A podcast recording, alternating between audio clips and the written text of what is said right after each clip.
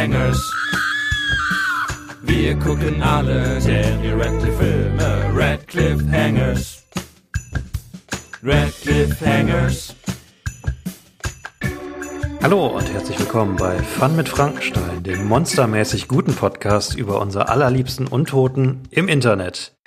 Wir gucken uns durch verdammt viele Frankenstein-Verfilmungen und gucken, ob es lebt oder nicht. Ich bin euer Gastgeber, Franken-Henny.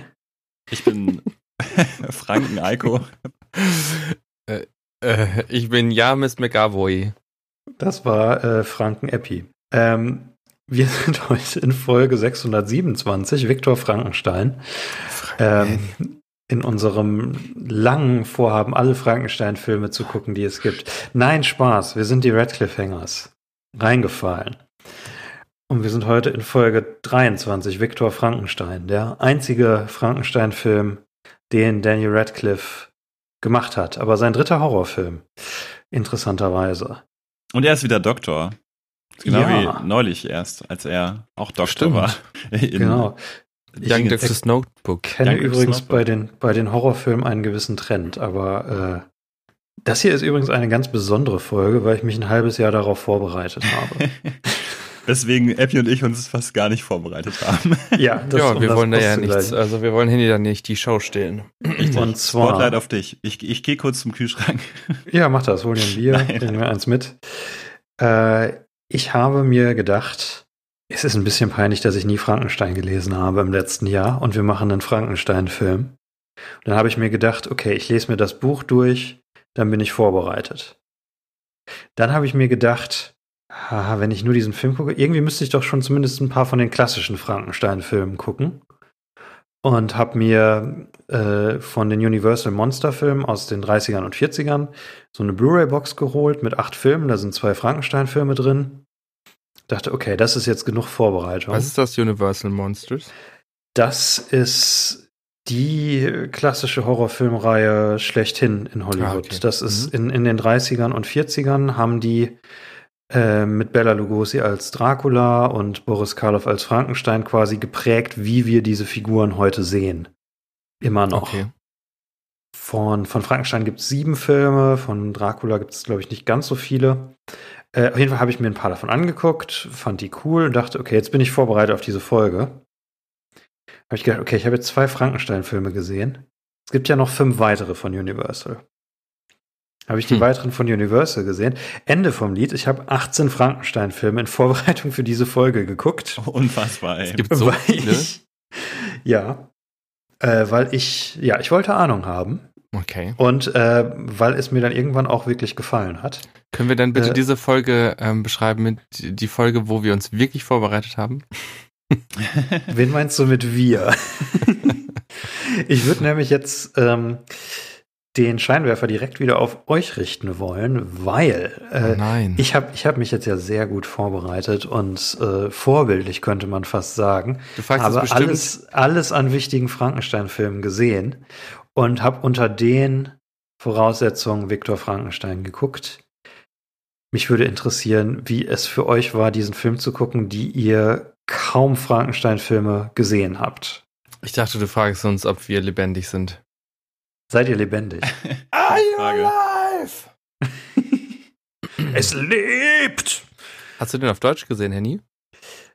Äh, nee, ich habe ihn auf Englisch gesehen. Manche der Filme habe ich auf Deutsch gesehen, ähm, weil es die nur auf Deutsch bei Streaming-Anbietern gab. Äh, oh, aber ich habe versucht, ich möglichst viel auf Englisch zu gucken. Ich hasse das so sehr. Äh, was wolltest du. Äh, was ich wollte von wissen? euch wissen, wie war es für euch, diesen Film zu gucken, ohne irgendwas über Frankenstein zu wissen? Ja, dann ja, Moment, ich weiß ja einiges über Frankenstein. Ja, was, was weißt du denn? Ich habe nämlich damals meiner damaligen Freundin äh, das Buch geschenkt. Mhm. ohne es jemals gelesen zu haben. Top, ja, ja. Ein, ein Punkt, ja. Ich weiß, dass Frankenstein der Arzt ist, das wissen ja viele nicht. Viele denken, dass es Monster Frankenstein heißt. Ähm, das war's dann auch schon. Und ich weiß, dass Igor nicht aus dem Buch kommt. Also, dass mhm. es irgendwie irgendwann später die Figur da reingekommen ist in die Erzählung. Mhm. Das war es dann auch schon. Auch, auch an dich, Eiko, bevor wir dazu kommen, wie es für euch war, den Film zu gucken. Was, was weißt du, was denkst du, was Frankenstein ist? Äh, was er ist. Ähm, Wenn du jetzt sagst Spaghetti, dann hau ich dich. Wir sind nicht im gleichen Raum, aber dann hau ich dich. ähm, irgendwann veröffentlichen wir noch unseren Film, wo die Witze nur in die Richtung gehen. Irgendwann kommt er noch raus. Gott im Fragenhagel.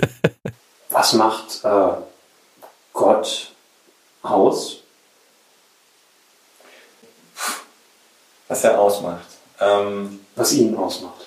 also er macht ähm, aus wenig viel, würde ich sagen. Was denkst du, was weißt du über die Frankenstein-Geschichte einfach so aus, was man aus der Popkultur mitbekommt? Ja, ich glaube, ich bin da auch sehr oberflächlich bisher mit in Verbindung gekommen, äh, in Berührung. Und ich habe dieses eine Bild vor Augen, schwarz-weiß, von einem großen Mann in einem Anzug mit, einem Ja. riesengro mit einer riesengroßen Schraube durch den Und- Hals und so einer Genau. Pottfrisur Ja. und leeren Augen. Hm? Ja, dieses Monster, wie das rumläuft und dass er groß und dumm ist, das irgendwie. Hm. Aber das Interessante Und- ist, ich weiß auch gar nicht, warum. Also ich weiß nicht, woher ich dieses Bild kenne. Ich, ich vermute mal, dass es ein paar Leuten so geht wie mir. Es ist so das bekannte Bild. Also äh, es ist das, was man irgendwie so in Simpsons, SpongeBob oder so äh, mitbekommt. Was für Figuren äh, denkst du denn, dass du kennst, die in Frankenstein vorkommen? Ich glaube, ich kenne nur das Monster. Ähm, und ich denke, dass Oh, ich okay. auch immer gedacht habe, dass das Monster Frankenstein heißt. Also Ja, ne? ganz, ganz Okay, Na, wir starten also ganz bei wenig informiert, wenig informierte Vorstellung davon. Wie war es denn für euch, diesen Film zu gucken? Also was waren eure Eindrücke von diesem Film? Weil ich bin total gespannt, wie, wie man diesen Film aufnimmt, wenn man sich überhaupt nicht mit Frankenstein beschäftigt hat. Also, ich fand's witzig, dass er am Anfang immer sagt, ähm, you all know the story. Und ich so Mhm. dachte, ich nicht. ähm, ich fand den irgendwie äh, sehr vertraut. Also ich finde so dieses Setting, ne? Wie nennt man das? Ist das viktorianisch? Also es ist, es ist nah dran, aber es ist tatsächlich älter als das meiste, was wir als viktorianisch kennen, so wie Sherlock Holmes, äh, Dracula und dergleichen, obwohl man es irgendwie in die gleiche Ecke stellt. ich fand es erstmal irgendwie, das ist so eine Zeit, da kennt man so viele Filme, dass man irgendwie total schnell drin ist, finde ich. So, man Mhm. weiß ungefähr, wie es funktioniert, was es damals so gab, was die Leute irgendwie interessiert hat und so. Ähm, von daher hatte ich das auch bei dem Film, dass ich irgendwie schnell drin war, aber ich fand den von Anfang an irgendwie merkwürdig und hat mich nicht so richtig mitgenommen. Also Mhm. ich war nie wirklich drinne und habe mich einfach immer nur ein bisschen gewundert so. Auch über diesen, der fängt ja auch an mit so ähm, mit so O-Ton. Äh, also Daniel Radcliffe spricht zu uns aus dem Off, da bin ich ja sowieso schon immer total anti. Und ähm, es ist echt oft in letzter Zeit, oder? Also ja. Äh, weil ich dann immer denke, die haben das zusammengeschnitten und haben sich gedacht, das versteht keiner. Hier, sprich noch mal was Hm. ein. Aber äh, auch dieses äh, Ding, dass man am Anfang sieht, was ganz am Ende zu äh, noch zu noch kommt. Ja, aber du verstehst es ja nicht. Es wird ja nur diese Burg gezeigt und irgendwie, also man hat nicht das Gefühl, oh, was ist da denn los? Das möchte ich aber wissen, sondern man denkt so, okay. Und dann war's das. Das stimmt, ja. Oder? Es muss doch, also wenn du ein Foreshadowing machst, dann muss doch irgendwie was Irres sein. Mhm. Jemand hält ihm- wem anders eine Pistole an den Kopf und, und dann wird die Zeit zurückgespult und wir sind, oh, die sind eigentlich Freunde. Ja, das stimmt. Das Dann, ist, dann das will ist, ich wissen, was zwischen A und B passiert. Ja, Mhm. ja, das stimmt. Ich, vielleicht ist es aber für die Leute, die unbedingt das Monster sehen wollen, so ein Ding von, ähm, hier guck mal, wir kommen da noch hin. Das Monster es dauert ein auch bisschen, im es dauert ein Frankenstein. bisschen. Aber es, es kommt noch. Es kommt ganz am Ende erst, aber es wäre kommt. noch. witzig, witzig gewesen, wenn sie das häufiger gemacht haben, weil das Monster so wenig drin ist, dass alle halbe Stunde so eine Ja. Szene kommt. Ja, das, das Monster kommt, es kommt, wartet noch. es kommt wirklich. Ähm, Ich füttere jetzt irgendwie so meinen Hund mit Mandeln. Ich hoffe, das Okay, hört man nicht so doll. Gerade eben, Ja. bis gerade eben habe ich mich noch selber mit Mandeln gefüttert, aber jetzt das hat man auch gehört. Kluntchen. Tja, wie hast du dich Ich- denn gefühlt, Henny? Ja, ich kann euch sagen, wenn man, äh, so wie ich, wie ein normaler Mensch, 18 Frankenstein-Filme zur Vorbereitung auf einen nicht besonderlich erfolgreichen Frankenstein-Film geguckt hat, ähm, dann stellen sich einem noch mehr Fragen. Ich nehme euch einfach mal mit auf eine Zeitreise, Oh ja. Bis Ja. äh, die, die Anfänge. Darf ich da so einen Soundeffekt drunter machen? Mach einen Soundeffekt rein, Eiko, mach einen Soundeffekt rein. Äh,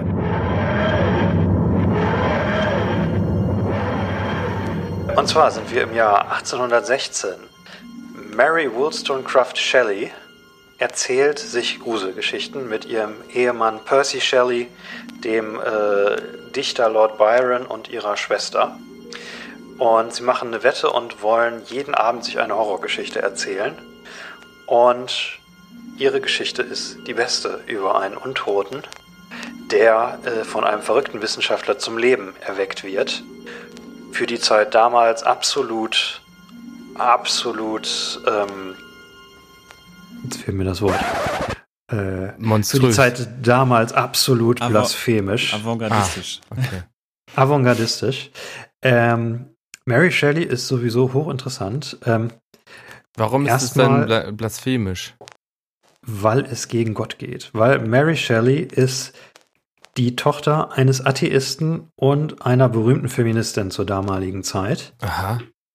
Und mit dieser äh, Perspektive schreibt sie dann ihre Geschichte auf. Sie ist, um einen richtig wütend und neidisch zu machen, 18, als sie das Buch aufschreibt, 20, als es rauskommt.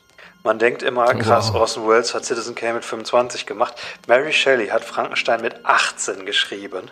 Ähm, ich finde es irre, mit 18 einen Roman zu schreiben, der 200 Jahre später noch gelesen wird. Äh, was für den, heute, für den Film, über den wir heute sprechen, am relevantesten ist, die Figur Igor ist nicht im Roman. Äh, und aus dieser Feststellung hat äh, der Autor des Films Max Landis gedacht, daraus mache ich einen Film. Daraus, dass ich gemerkt habe, Igor ist nicht in dem Roman. Äh, ein paar Jahre später wird das Stück auf der Bühne als Theaterstück adaptiert. Und da sind einige Änderungen. Und eine der Änderungen, die dabei vorkommt, ist, dass ein Charakter namens Fritz eingeführt wird, ein Diener von Frankenstein. Dann springen wir noch mal ein paar Jahre in die Zukunft. Und sind denn das eigentlich alles Deutsche oder haben deutsche Namen? Weil, äh, achso, das ist natürlich auch interessant. Eine der Fragen, die man sich stellt, wenn man das Buch gelesen hat, warum spielt das in London? Frankenstein spielt in der Schweiz, das Buch. Ach. Weil äh, Mary Shelley und ihr, ihr Entourage damals in der Schweiz unterwegs waren und das hat das inspiriert und die Gegend, in der sie gerade waren. Und deswegen spielt der Roman in der das Schweiz. Das macht so viel Sinn. Das macht total Sinn, ne? vor allem wenn die Hauptfigur Viktor Frankenstein heißt, was nicht der englischste Name ist den man äh, sich ich vorstellen kann. Bei Wikipedia gelesen, dass in dem Buch der Viktor Frankenstein an der Universität in Ingolstadt äh, ja. zur Uni Das ist korrekt. Das fand ich auch. Also das, das meiste spielt in äh, entweder in nicht näher benannten deutschsprachigen Gegenden oder halt Ingolstadt. Also es ist es ist ein, eine germanische Geschichte quasi, aber von einer Engländerin geschrieben.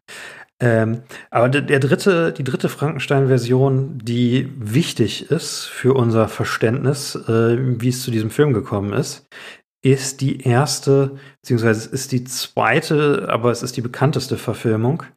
Ähm, 1931 Frankenstein, ähm, Regie von James Whale, ein äh, in den, von den 20er bis 50er Jahren offen schwuler Regisseur. Uiuiui. Ui, ui.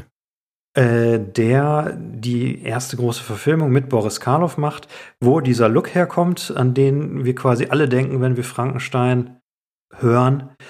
Und äh, in diesem Film kommt die Figur aus dem Theaterstück, der Fritz, als Diener nochmal vor und er ist buckelig. Und aus dieser Figur ist im Laufe der Jahre äh, in der Popkultur die Figur des Igor geworden. Die Sache ist die, äh, Max Landis hat diese Filme auch alle gesehen, äh, beziehungsweise behauptet, er hätte, hätte ganz viele Frankenstein-Filme gesehen. Und ähm, ja, man kann darüber diskutieren, ob man ihm das glaubt oder nicht.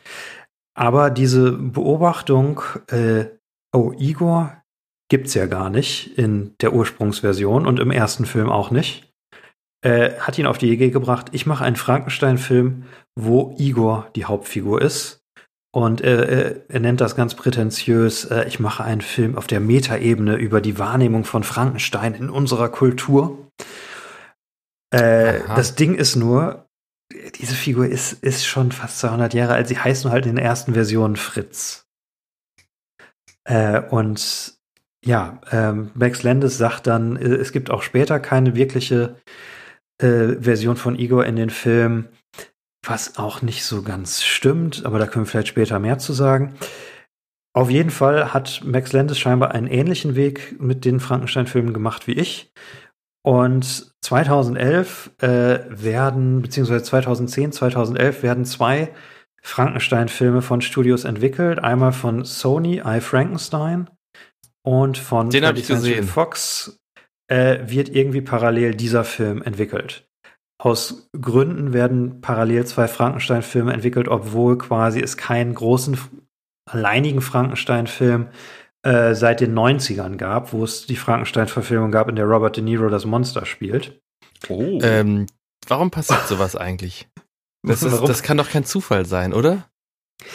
Irgendwie scheint, scheinen damals die Studios gedacht zu haben, wisst ihr, was die Leute wirklich, äh, wirklich wollen? Frankenstein. Ah. Das klingt halt wie so ein typischer äh, Disney-Pixar ähm, ja. Clash, wo sie gleichzeitig Filme machen, wie hier Ants und ähm, ja. den anderen mit den Ameisen. Du, du meinst äh, Pixar DreamWorks, nicht weil, weil Disney Pixar, Ants ist nicht von Disney. Ants ist der Woody Allen Ameisenfilm von, ich meine, DreamWorks. Und mhm. der andere Ameisenfilm? Bugs. Äh, das große Cover. Bugs, ähm, ja. Das ist von äh, Bugs Live von Pixar. Das war richtig. Ja. Disney war ähm, falsch. Ah. I Frankenstein habe ich tatsächlich gesehen und äh, auch in den Kinos. Also es war mir bewusst, dass er kam. Mhm. Äh, Victor Frankenstein habe ich nichts von mitgekriegt. Also bis wir den Podcast gemacht haben, ähm, habe ich davon nichts mitbekommen. I Frankenstein ist auch der erfolgreichere Film. Der hat fast 80 Millionen gemacht. Und der ist immer noch ähm, sehr, sehr schlecht. Was immer noch, also bei einem Budget von 65 Millionen jetzt nicht super ist. Äh, dieser Film hat bei einem Budget von ein Budget von 40 Millionen und er hat 34 Millionen eingebracht. Hm. Ähm, 40 Millionen Budget finde ich interessant, weil es ist ein bisschen, äh, es ist deutlich mehr als die letzten Danny Radcliffe-Filme, über die wir hm. gesprochen haben. Äh, ist ungefähr so viel wie, wie Trainwreck vom Budget 5 Millionen mehr. Ich finde, das sieht man tatsächlich, um mal was Positives zu sehen. Also es ist immer noch kein hohes Budget für einen Film. Ja. Äh, aber man, man sieht schon, dass die Sets hier doch ein bisschen ausgefeilter sind als jetzt bei A Young Doctor's Notebook und Konsorten. Ja, über das Oder Set denke ich, ähm, äh, ich weiß nicht, ob wir da nochmal gesondert drüber reden wollen. Das sah wirklich also fantastisch aus. Ja, ich finde, es ist ein gut aussehender Film. Ja. Ähm, aber ein komischer Film. Okay. Und ähm, ja, ich gehe mal chronologisch den Frankenstein-Film. Ich wollte gerade sagen, wir haben, haben wir dich nicht irgendwo unterbrochen? Nee, alles gut. Ich, ich wollte mich kurz fassen. Also wir können okay. später noch, ich weiß, das sagen wir häufig, dann machen wir es nicht, aber wir können später noch über die weitere filmische Entwicklung von Frankenstein sprechen. Okay. Ähm, das Interessante jetzt an diesem Film ist der zeitliche Ablauf. Weil 2011 äh, beginnt Fox damit, diesen Film zu produzieren. Max Landis soll das Skript schreiben. Max Landis hat sehr schnell ein Skript geschrieben und sagt sehr schnell, das ist das Beste, was ich je geschrieben habe. Äh, der erste Regisseur, der am Projekt dran ist, ist Sean Levy. Der Regisseur ist einem unter anderem bekannt von der Nachts im Museum Trilogie und ganz viel TV. Und dann 2012, September 2012, äh, übernimmt dann doch Paul McGuigan. Hauptsächlich bekannt für Sherlock und Lucky Numbers 11. Dann ist der erste äh, Hauptdarsteller als Igor tatsächlich im März 2013 Danny Radcliffe. Und ein paar Monate später kommt James McAvoy zu dem Projekt als Victor Frankenstein. Und 2015 kommt der Film dann tatsächlich raus. Ähm, ja. Äh, Wie interessant das ist, dass der äh, Landis so übelst ähm, angetan war von sich selber. Also ich finde, wenn man an Max Landis ist sehr angetan von sich selbst. ja, finde, wenn man an kreative Leute denkt oder ähm, ohne jetzt unsere eigene Videoarbeit zu hoch einschätzen zu wollen, aber äh, auch bei uns ist es, glaube ich, so, dass man ständig ähm, an sich zweifelt und denkt, so, ah, ist das hier richtig und ist das der richtige Weg für das Skript und ist das die richtige Entscheidung für die Charaktere, was auch immer. Äh, da kommt es einem schon fast ein bisschen seltsam vor, wenn jemand auf dem genau anderen Ende des Spektrums unterwegs ist und ähm, so davon überzeugt ist, dass das, was er da geschrieben hat, das Beste ist. Wenn man sich Videos von hm. Max Landis anguckt, dann ähm, sagt er das auch wortwörtlich, dass er alle seine Ideen richtig geil findet. ja, und äh, Max Max Landis, ja, ähm, was auch ein bisschen verrückt ist, äh, also 2011, ich habe ein Interview von 2011, da klang es so, als hätte er schon ein Skript gehabt. Ähm, die, die Dreharbeiten sind 2014 zu Ende. Jetzt, ich wollte, Entschuldigung, aber zu seiner Verteidigung muss man vielleicht sagen, wir wissen auch nicht, was hinter den Kulissen passiert und vielleicht ähm, ähm, hat er auch starke Selbstzweifel, Eiko. Und, das könnte ja auch sein. Und vielleicht war es ja auch wirklich das Beste. Ja, es ist eine, etwas traurige Aussage, wenn er sagt, das ist das Beste, was ich je geschrieben habe. Ähm, was ich so ein bisschen irre finde, dass das Skript scheinbar 2011 schon steht und bis 2014 sind sie am Drehen.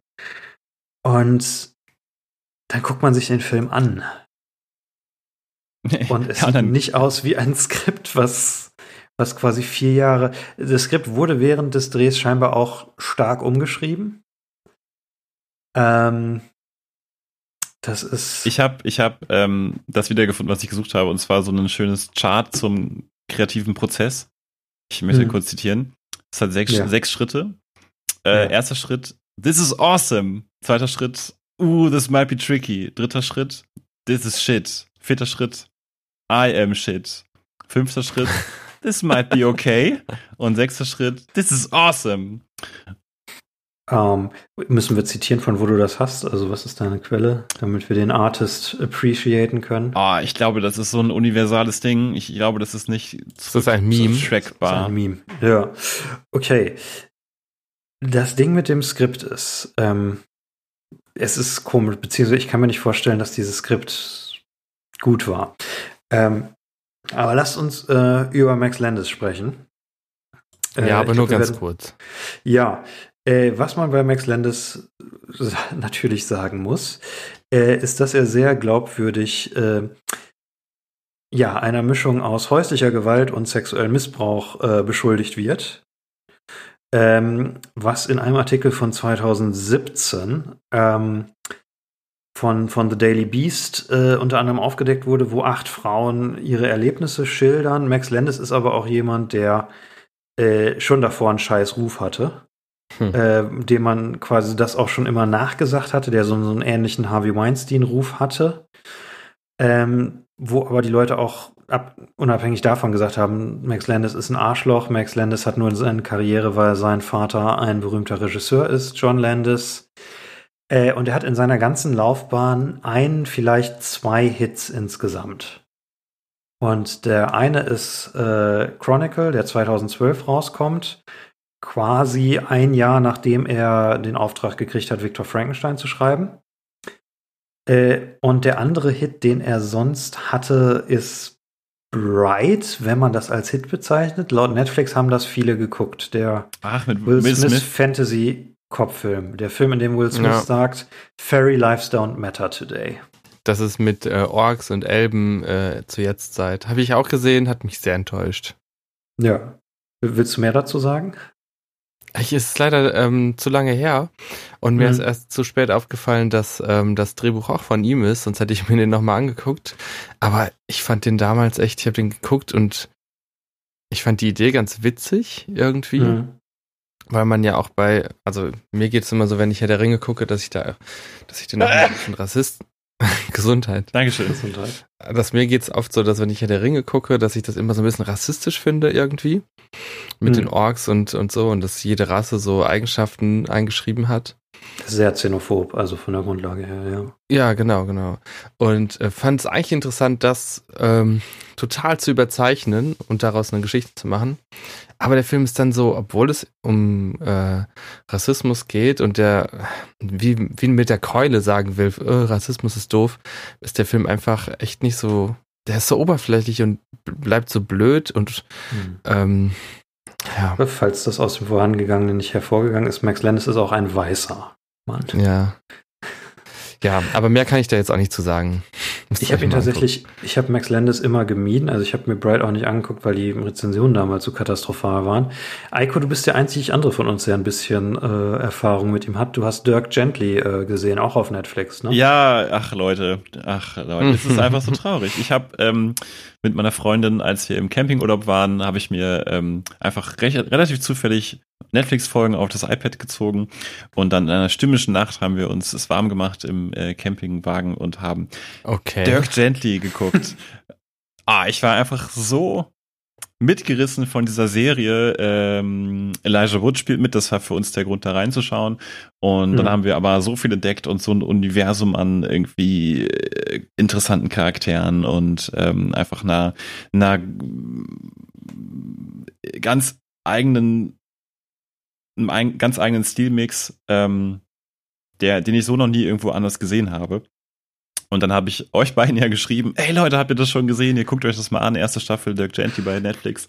Und wollte meinen Enthusiasmus teilen. Erster Kommentar von Henny, äh, ja, aber der ist ja von Max Landis. Und dann, ich glaube, du hast einen Link geschickt. Mein, zu mein, mein, erster, nein, nein, mein erster Kommentar Nee. war Google bloß nicht äh, den Erfinder. der Klar, ja, und das ist natürlich wie, denk nicht an einen äh, grünen Elefanten und dann, ja. Ich meine, dann hat, dann hat Epi geschrieben, ähm, oh, ich habe die Wikipedia gesehen, ich habe ein neues Ziel für mein Leben. Auf meiner Wiki keinen äh, Absatz haben, Vorwürfe sexuellen Missbrauchs. Steht auf meiner Äh, Bucketlist. Ist, hat dich Viktor Frankenstein denn von der Schreibweise an, an Dirk Gently erinnert? Also hast du irgendwelche Parallelen erkannt? Ähm, spontan Gedanke, nein, absolut gar nicht. Also Dirk Gently ist, Mhm. ist eine Serie, die, ähm, die ganz viele verschiedene Schauplätze hat und auf eine sehr, sehr clevere Art und Weise und nicht Tatort-Art und Weise laufen dann diese Stränge zusammen, aber auf eine Art und Weise, mit der man überhaupt nicht gerechnet hat. Und ähm, dieser Film ist ja sehr linear erzählt Mhm. und hauptsächlich durch, durch die beiden Hauptcharaktere erzählt. Insofern. Hast du denn, äh, ist die, ich weiß ja, dass, also es basiert ja auch auf Büchern von Douglas Adams, äh, ist die Hauptfigur da auch so ein, ist es auch so eine Konstellation, ein total genialer Typ und ein Sidekick? Ja, jetzt oder? gerade dachte ich auch, genau, das ist vielleicht die Parallele tatsächlich. Bei Dirk Gently hat man äh, den Detektiv Dirk Gently, der auf einer ähm, holistischen Mission ist und ähm, Elijah Wood, der äh, zu seinem Assistenten wird durch ähm, gewisse Umstände. Und das ist tatsächlich eine Parallele, Mhm. die hier ja auch vorkommt. Ähm, aber der Unterschied zwischen Dirk Gently, den beiden, den beiden Leuten in der, in der Mitte, den Buddies und äh, hier Viktor Frankenstein ist, dass ähm, ja, du bist dir nicht sofort sicher, was der Dirk Gently so vorhat, was so seine Motive sind, ob er wirklich ein guter Charakter ist oder nicht, aber seine seine eigentlich vollkommen positive Energie und, und die, diese Aura, die er irgendwie um sich hat, ziehen dich halt genauso in den Bann, wie sie auch die, den Charakter von Elijah Wood in den Bann ziehen. Und hier hast du halt den relativ offensichtlich größenwahnsinnigen und verstörten Viktor Frankenstein. Äh, Wie- Wieso, ne? Weil er Leichen und Ratten zusammenklebt. Also, Richtig, deswegen habe ich mich auch schwer damit getan, immer Daniel Radcliffes Motivation nachvollziehen zu können, warum er ihm jetzt weiter in diese Richtung folgt. Aber dazu können wir ja noch Mhm. kommen. Ja. Mein Eindruck irgendwie von Max Landis von außen, also das ist jetzt das erste Mal, dass ich was von ihm gesehen habe. Ich habe tatsächlich wegen diesen Vorwurfgeschichten und weil quasi alle Welt sagt, was für ein scheiß Autor, äh, mir nie was von ihm angeguckt. Mein Eindruck, wenn ich mir einfach so die Zusammenfassung anlege, äh, durchlese, er versucht immer irgendwie so zwei Sachen zu kombinieren. Also er ist irgendwie wie ein äh, wie eine schlechte Version von Ryan Johnson. Also Chronicle ist ja irgendwie, was wenn ein Superheldenfilm auch ein Found-Footage-Film ist? Und Bright ist ja irgendwie, was wenn ein Fantasy-Film auch ein Cop-Film ist?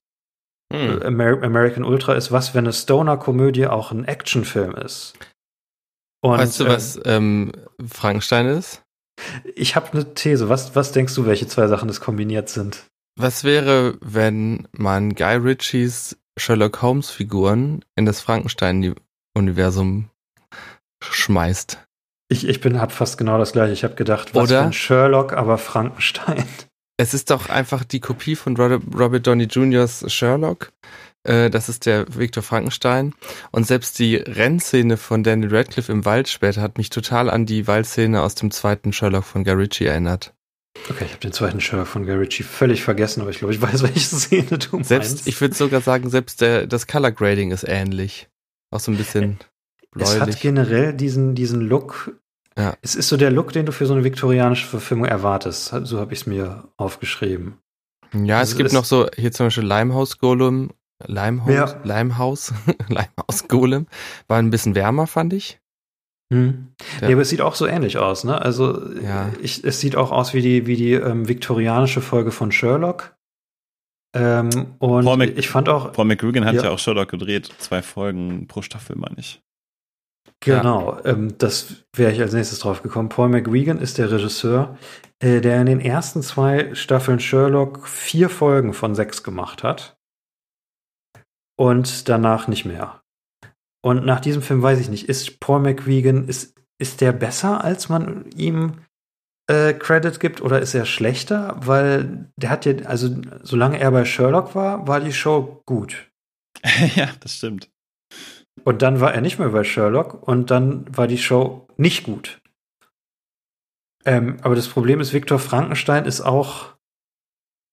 Wobei ich gar nicht sagen würde, dass das Problem an ihm liegt. Aber es, es hat auch sowas, so, es, es ist ein Film, der sich cleverer findet, als er tatsächlich ist. Ich habe halt das Gefühl, was er gut kann, ähm, der Paul McGuigan, ist, äh, Szenen so eine, so eine gewisse Energie zu verleihen. Ähm, Mhm. Und einem einen Charakter wie zum Beispiel ähm, Josh Hartnett bei Lucky Number 11 oder Watson bei Sherlock oder eben äh, hier Igor sofort na nahe zu bringen. Du bist einfach Mhm. direkt irgendwie bei denen und dann hast du so energetische Szenen wie zum Beispiel die Flucht vom Zirkus. Ähm, ich glaube, das kann er sehr gut, auf jeden Fall. Und die, visuell war der Film ja auch auf jeden Fall ansprechend. Und ich, und man kann natürlich die, die Schwächen der Filme, die ich ges- gesehen habe, also Lucky Number 11 und diesen hier, ja auch aufs Skript zurückführen. Aber bei Lucky 11, da, ich weiß noch, wie ich da damals total begeistert von war und mir erst so nach und nach klar geworden ist, dass der Film so ein bisschen, ja, äh, ja, das, was du gerade meintest, ist also so ein bisschen too clever for its own sake, so ein bisschen. Es ist so ein richtiger Teenie-Film, sowas, was man als 18-Jähriger total genial findet, weil es hat einen Twist. äh, und dann wird man 30. Ähm, Es geht schneller. als ich bin noch nicht 30, ihr seid schon 30. Übrigens hat Paul McGuigan abseits von Lucky Number 11 auch einen Serienpiloten gemacht, der heißt Lucky Seven. Oh. okay. Ist aber, glaube ich, keine Connection. äh, ja, ähm, ich würde auch in diesem Film sagen, alle Probleme sind das Skript. Also die Schauspieler, ich finde äh, Danny Radcliffe und James McAvoy in diesem Film gut. Ich finde, der Film sieht gut aus. Ähm, ich finde, der Film hat seine Momente. Aber dann hat er das Skript, was er hat. Also wie, wie soll man das, ähm, wie soll man das sagen? Paul McGuigan hat übrigens auch ähm, hat in, in der Reihenfolge äh, gemacht Sherlock, Viktor Frankenstein und jetzt ist er in der neuen Dracula-Serie auch von Stephen Moffat, der Sherlock gemacht hat, auch in einer Ah. Folge wie so als Regisseur dabei. Stephen Moffat hat auch Doctor Who gemacht, ne? Ab Staffel 5, ja, ab Staffel 5, genau. Bis Staffel, weiß ich Also nicht. das, was ähm, die meisten kennen. In unserem Alter. Ja. Und Paul McGuigan, man muss vielleicht dazu sagen, sein erfolgreichster Film ist Lucky Number 11. Das hier ist der zweite in einer, in, innerhalb von drei Filmen, die alle gefloppt sind und der eine härter um, um das andere. Hey, nee, ich hab, darf ich, darf ich was einstreuen? Ich habe übrigens, du hast ja jetzt wirklich lange gelernt für diese Folge, ne? Ja. Ich habe ein Quiz Ja. für äh, Achtklässler über Frankenstein gefunden.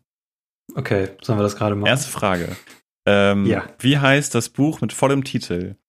Frankenstein and Friends. Frankenstein Goes on Holiday. Äh, Ja. Frankenstein The Modern Mega Machine.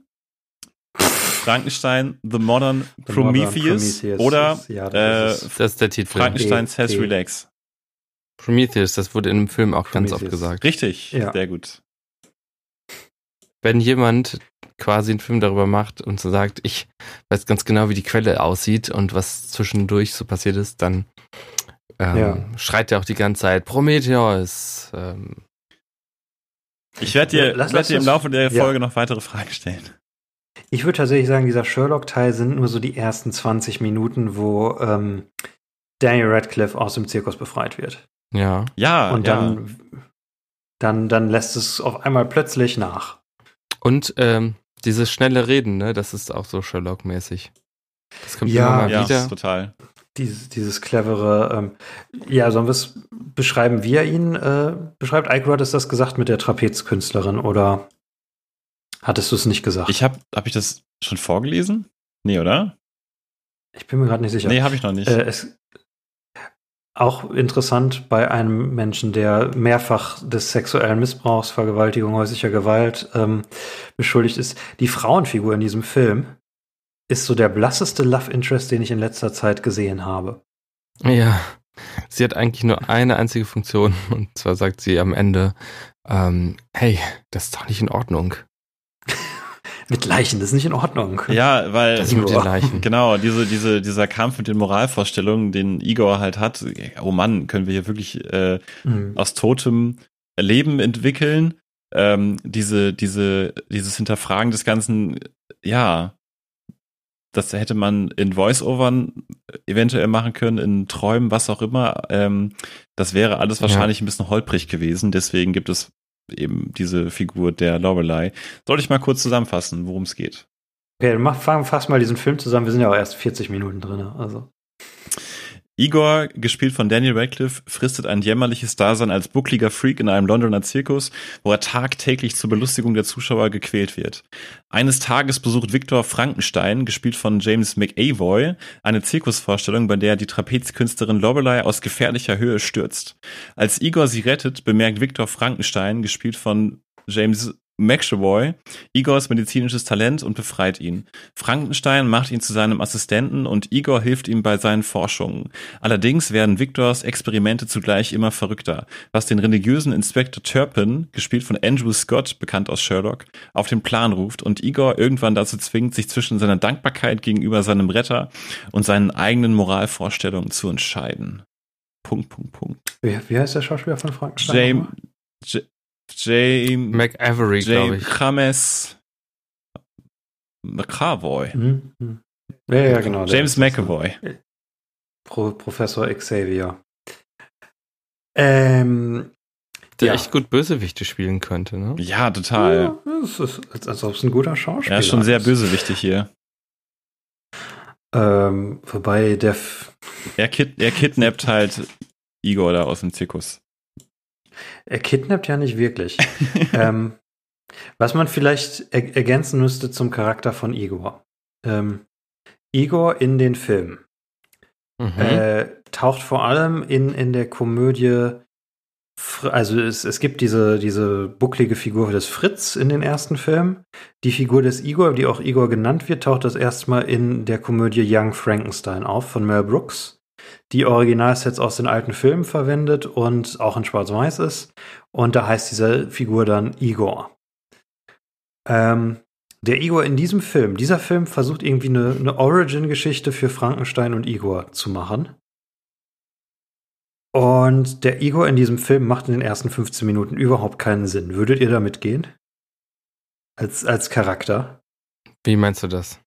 Ich meine das in dem Sinne, dass er, er ist bei diesem Zirkus, er ist ein buckliger. Freak. Äh, wird von den Leuten als Freak bezeichnet. Ähm, und alle im Zirkus sind richtig scheiße zu ihm. Ja. Und er ist zeitgleich ein Genie, bringt sich komplett selbst aus fünf Büchern gefühlt äh, bei ein Arzt zu sein und ist damit quasi eigentlich die wichtigste Person in dem Zirkus. Ein, ein gratis Arzt, den die haben. Und trotzdem sind alle scheiße. ja, vor allen Dingen. Ja. Lorelei stürzt. Er rettet ihr das Leben in einer fulminanten ja. Aktion und dann zusammen mit Frankenstein. Zusammen mit Frankenstein. Ja. Und dann verbrennen die seine Bücher, die ihm erst überhaupt ermöglicht haben, die Hauptattraktion des Zirkuses zu retten. Das fand ich auch sehr gut. Das ist richtig gut. Also die, die Zirkusleute sind, sind richtig gut richtig getroffen. Clever. Ich habe mir bei, bei dem einen äh, Zirkustypen aufgeschrieben, Cockney Man, äh, Hate Crime, Fragezeichen. Weil es der, der Cockneyste Cockney ist, der, äh, der Gehilfe da ist. Vielleicht musst du Cockney kurz erklären für, für die Leute, ähm, Oh, erklär du das lieber. Du kannst das, glaube ich, besser erklären. Äh, habt ihr schon mal das Lied Parklife von Blur gehört? Okay, ich kann es besser erzählen. Cockney ist, ist ein britischer äh, Akzent, der mehr mit so einer Arbeiterschicht verbunden wird. Du kennst du das Lied nicht, Henny, gib's doch zu. ja, ich will jetzt nicht dieses Lied erklären müssen, um zu erklären, was ein Cockney ist, wenn ich es in einem Satz sagen kann. ähm, ja, das, das macht alles keinen Sinn. Äh, die Figur der Lorelei, die Igors Love Interest ist, redet in den ersten 35 Minuten dieses Films kein einziges Wort. Naja, sie ist ja auch gestürzt, sie ist bewusstlos. ja, aber sie sagt kein Wort. Das fand ich so witzig. Ähm, und ja, dann kommt eine krasse Action-Szene, wo Viktor Frankenstein seine Sherlock-Kräfte einsetzt, um, um mit seinem Geist äh, die Zirkusleute zu besiegen. Und es ist extrem viel Slow-Mo. ich hätte das so gerne ohne Slow-Mo gesehen. Ich fand, ja. das war sehr ähm, unnötig. Viel. Ja. Ja. Also es hatte halt wirklich sehr den Stil ersten, wie ja. die Sherlock-Action-Szenen, nur ähm, in schlechter. Ein, ein bisschen Plus, schlechter. Plus beide Hauptfiguren, äh, als sie Lorelei das Leben retten können, quasi durch ihren Körper sehen und sehen da dann die Anatomie äh, Illustrationen aus Igors Büchern, äh, weil ihr, um zu zeigen, wie, wie genial ihre Gedanken funktionieren, also quasi auch ähnlich wie, wie Sherlock. Ja, sehr ähnlich, aber auch zu der Sherlock-Verfilmung von Guy Ritchie, wo in der ja. allerersten Szene äh, Sherlock, gespielt von Robert äh, Downey, ich wollte schon wieder absichtlich falsch aussprechen. Downey. Downey äh, Junior ähm, in diesem Boxkampf ist und äh, auch die Anatomie seines Gegners irgendwie sieht oder beschreibt. Also sehr hm. ähnlich dazu. Und sie bringt ist ja. Ist das so? Ja. Aber da hast du nicht so eine Animation. Nicht so eine, ja, nee, nicht so eine Animation, aber du hast diese, diese Characters Vision, wie er jetzt gleich hm. äh, seinen Gegner schlagen wird. Aber nicht, dass es so animiert ist. Dass er die. Nein, das, das ist nee, mehr nee, das, das Sherlock-Ding, aber ja. die, es geht ja beides in eine ähnliche Richtung. Also ja, und du hast halt die Guy Ritchie Title Card. Ja, das stimmt. Ja. Einmal im ganzen ja, Film. Victor Nee, zweimal am Ende auch. Am Ende auch noch mal. Oh, von wem? Statt von Victor Frankenstein. Das ist quasi ah, zweimal kommt im Film die Stelle, wo jemand ihn fragt, äh, wie heißen Sie eigentlich? Mein Name ist und dann kommt das eigentlich und es passt Stimmt, null ja. in den Film rein. Ja, überhaupt nicht. Und das heißt Victor Frankenstein, wie genau wie bei Guy Ritchie. Und aber im Deutschen hat es noch den wunderbaren Untertitel Genie und Wahnsinn. Also heißt der in der deutschen Version Victor Frankenstein Genie und Wahnsinn. Das Lustige ist, äh, also eigentlich echt nur richtig schlechte Filmemacher würden in so einem Film so unpassend diese, diesen Title Card Effekt einsetzen. Also das würden ja, das würden ja eigentlich nur Amateure machen, äh, die keine Ahnung von Film haben. Und deswegen haben wir das auch schon gemacht. ich musste auch an unseren Film, äh, wie heißt es, Outlaw Nightwatch denken. Äh, das sah auch ähnlich aus. Das ja, aber wir haben das ja, also. wir haben das ja ironisch gemacht. Ja, das Bei stimmt. dem Film hast du den Eindruck, die, da hat irgendwer gesagt, das wäre doch geil. Und irgendwie, entweder ist es später in den Prozess reingekommen oder es ist so ein Überbleibsel aus einer früheren Fassung. Es ist da und es passt nicht hm. zu dem Film. Ja, also, also wir haben das ja. zweimal gemacht übrigens. Ne? Wir haben das bei Outlaw Nightwatch gemacht und bei der einen Ponyhof-Folge, ja. die aber, glaube ich, auch, ja. nicht für die Öffentlichkeit zugänglich ist. Da stellen wir Gut, dass du sie dann Edward, erwähnt Edward Snowden so vor. Vielleicht könnt ihr das irgendwann mal sehen in den Archiven. Da können die Leute was mit anfangen. ich wollte nur, ich wollte nur teasen, dass wir einen Kurzfilm gemacht haben, in dem Edward Snowden vorkommt. Ich glaube, das klingt sehr intelligent wenn man das erzählt. Den, den noch den niemand im Internet gucken Aber das Lustige ist ja, dass sie bei dieser Action-Szene, bei dieser Flucht aus dem Zirkus, äh, einfach mal aus Versehen einen Zirkusmitarbeiter töten. Nee, nicht, nicht, nicht Ja, noch nicht mal ne? aus Versehen, das stimmt eigentlich. Es ist sogar relativ absichtlich. Warte, ich hatte die ganze Zeit überlegt, also es wird ja dann ähm, nach einem Mord also gefahndet, aber das hat doch der Messerwerfer hat den doch ähm, abgeworfen. Oder nicht? Wer ja. ist da gestorben? Also die, die Szene ist, äh, weil Viktor Frankenstein genau wie Sherlock mit seinem Geist kämpft, äh, ja.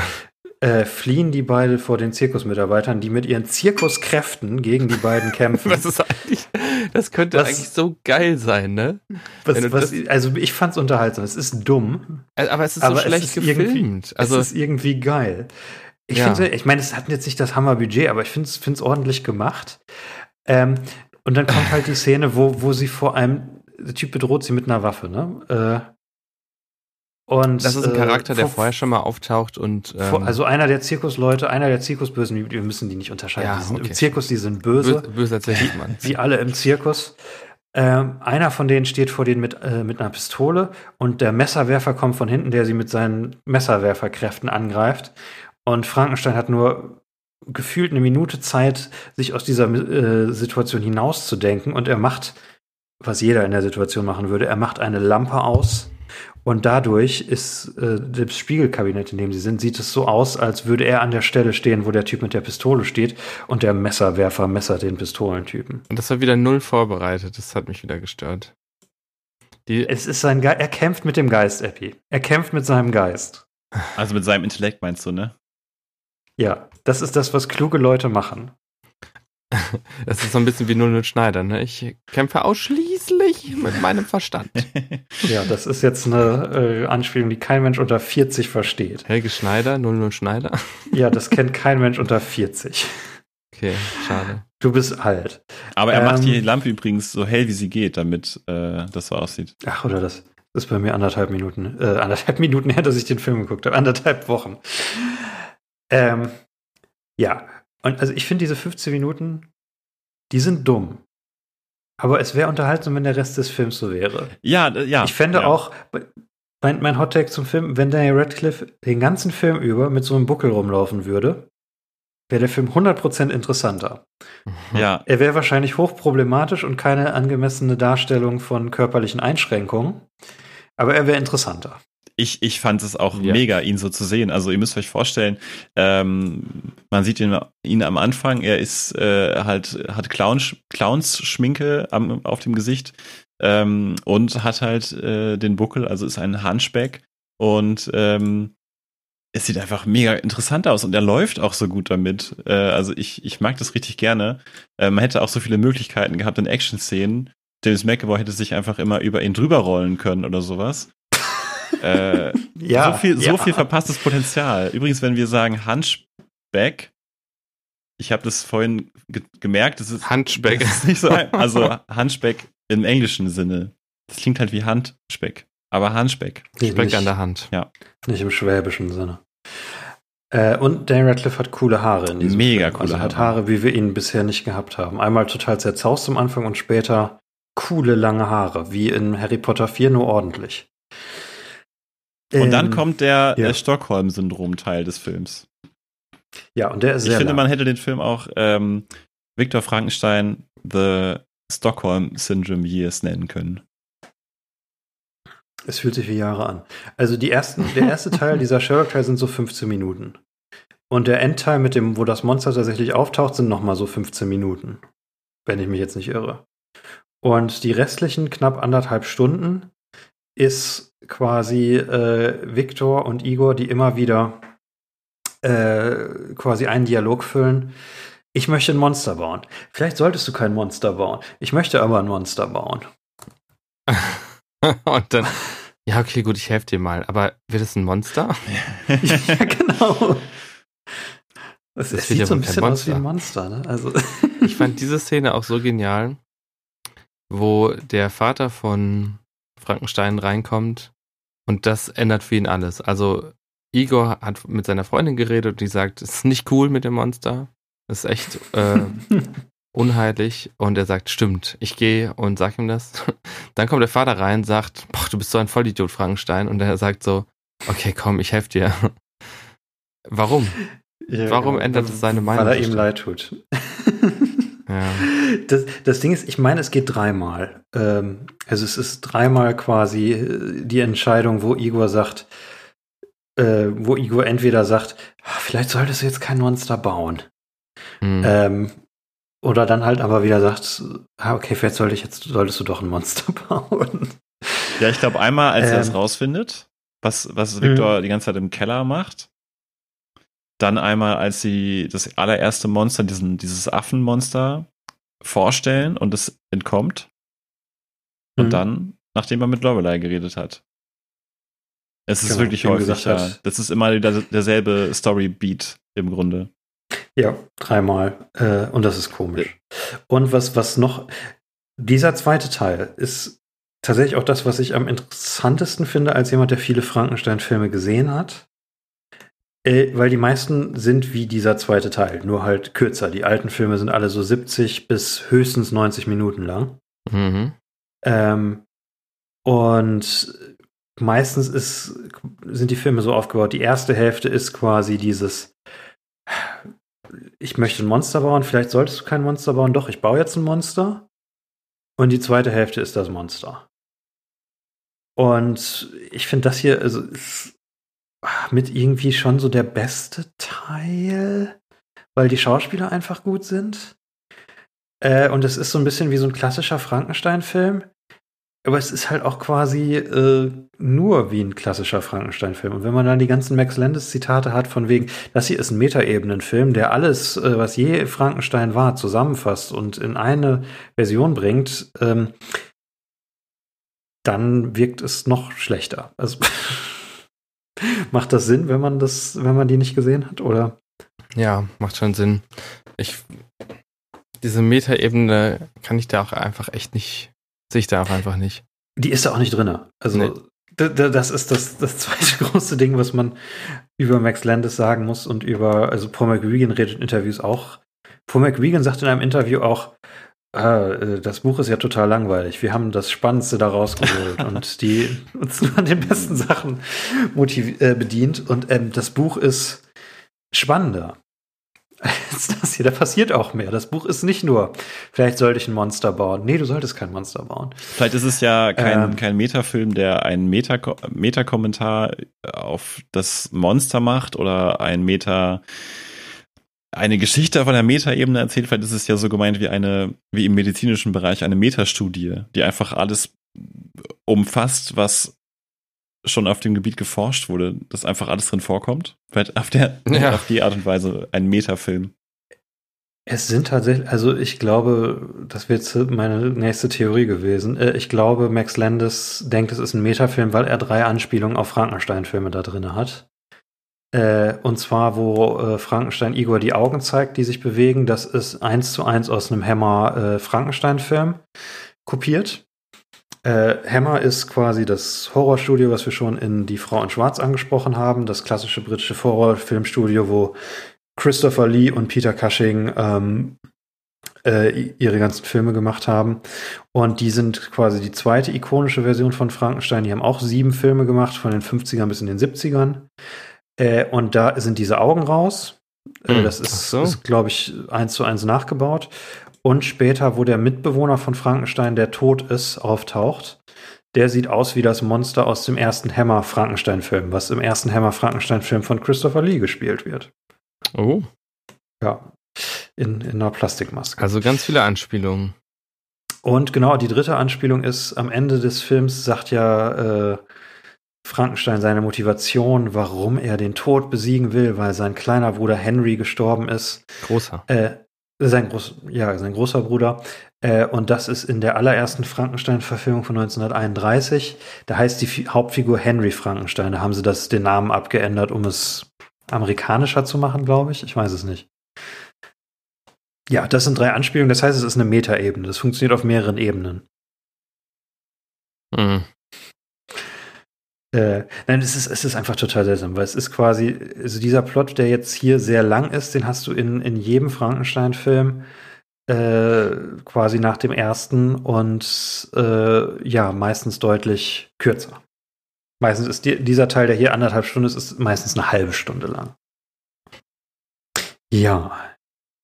Wie, wie war der Teil für euch? Das hätte ich vielleicht noch fragen sollen. Puh, also ich fand das erstmal ganz interessant, diese Situation. Ähm, James McAvoy nimmt Daniel Radcliffe mit nach Hause und äh, äh, hat so ein bisschen die Oberhand über ihn irgendwie. Also er, ohne ihn zu fragen, entfernt er ja seinen Buckel.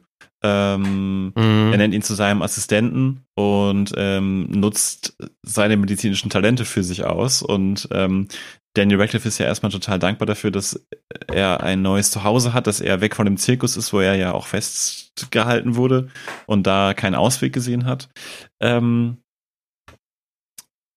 aber ich, ich, ich finde, der Film hat dann immer wieder diesen, ich glaube, das nennt sich Dramatic Impasse. Also, dass, dass du halt weißt, ähm, Igor ist sich eigentlich nicht sicher, ob er da mitmachen möchte und er ist aber trotzdem immer wieder tut. Und, und dann wird's halt irgendwann sehr repetitiv.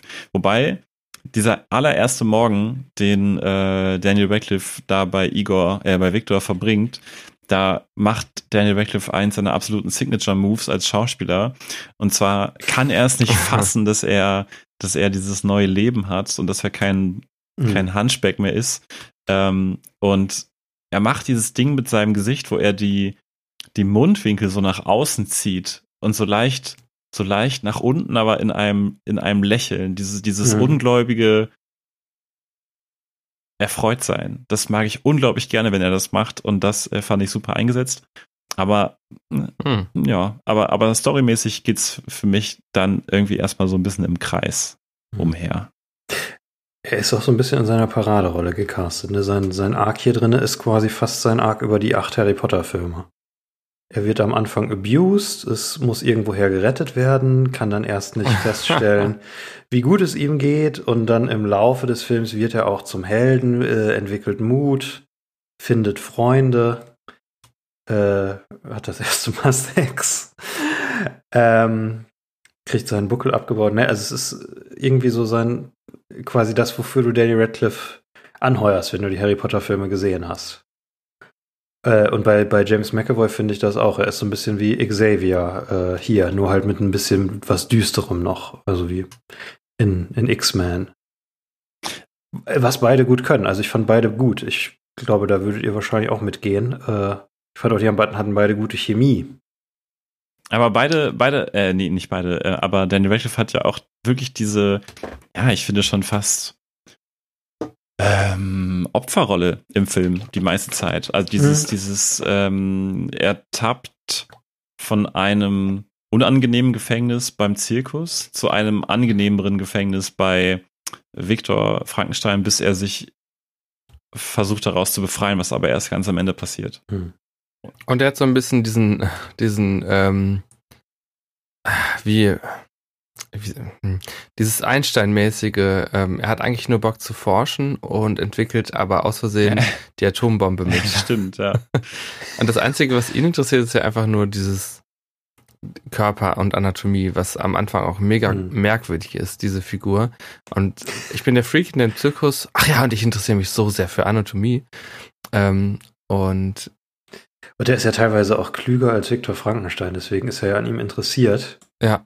Was einfach, was komisch ist. Ähm, Mega merkwürdig, dass Viktor Frankenstein am Ende das Monster ohne ihn bauen kann. Das auch, ja.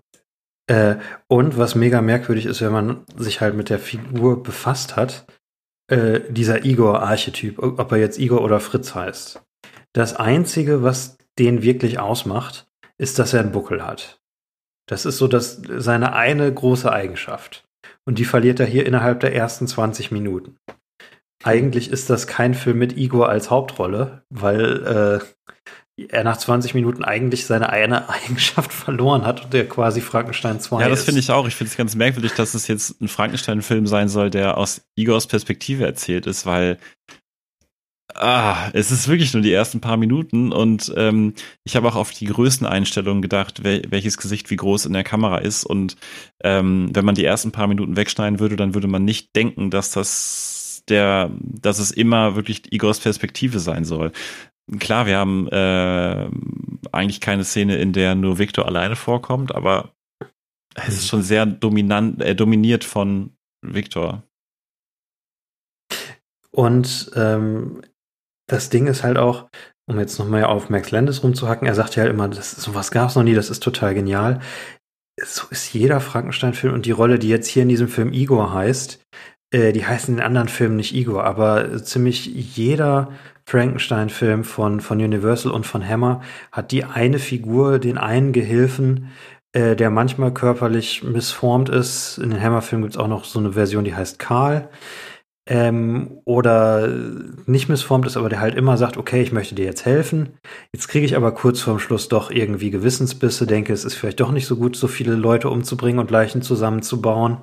Hm. Ähm, das ist genau der Ablauf, nur halt länger. Das ist so die, die eine, eine Neuerung, die Max Landis da reingebracht hat. Also, das, das könnte auch ein Hammer-Frankenstein-Film sein. Ähm, und es, es, es wäre nicht anders. Also, diese Ego-Perspektive ist überhaupt nicht, nicht drin und überhaupt nicht irgendwie wirklich besonders ausgearbeitet oder besonders anders als alles, was es davor gab.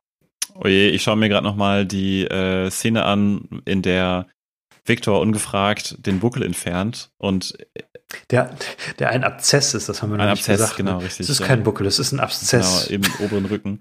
Ähm, und es ist schlimm eigentlich, wenn man dann noch an diese Max Landis-Geschichte denkt, äh, wie freudig James McAvoy ihn hier äh, gegen die Säule äh, presst und ihm gegen seinen Willen da den Abszess entfernt und äh, Daniel Radcliffe guckt unendlich gequält. Dann fragt man sich auch, warum muss das denn so sein? Warum muss denn der Abszess jetzt hätte, so entfernt werden? Genau, er hätte auch einfach sagen können, ich kann dir helfen, mein Lieber. Das ist eine dieser, dieser Genie-Szenen, ne? wo ein Ja, Genie ja, was genau. macht, was eigentlich total dämlich ist, aber um zu zeigen, dass er Aber, aber Leute, ist. die Frage ist ja, würden wir den Film Ja. anders bewerten, wenn Max Landis damit nichts zu tun hätte? Wenn das ein Autor wäre, den wir vielleicht gar nicht kennen würden, würden wir den jetzt anders bewerten? Hm. Ich fand ihn ja besser, als ich erwartet hätte. Also ich, ich habe auch so ein bisschen die 18 Filme geguckt in der Hoffnung, dass ich am, am Ende sagen kann, das hier ist die beste Version oder und das hier ist die schlechteste Version. Ich finde ihn ziemlich in der Mitte.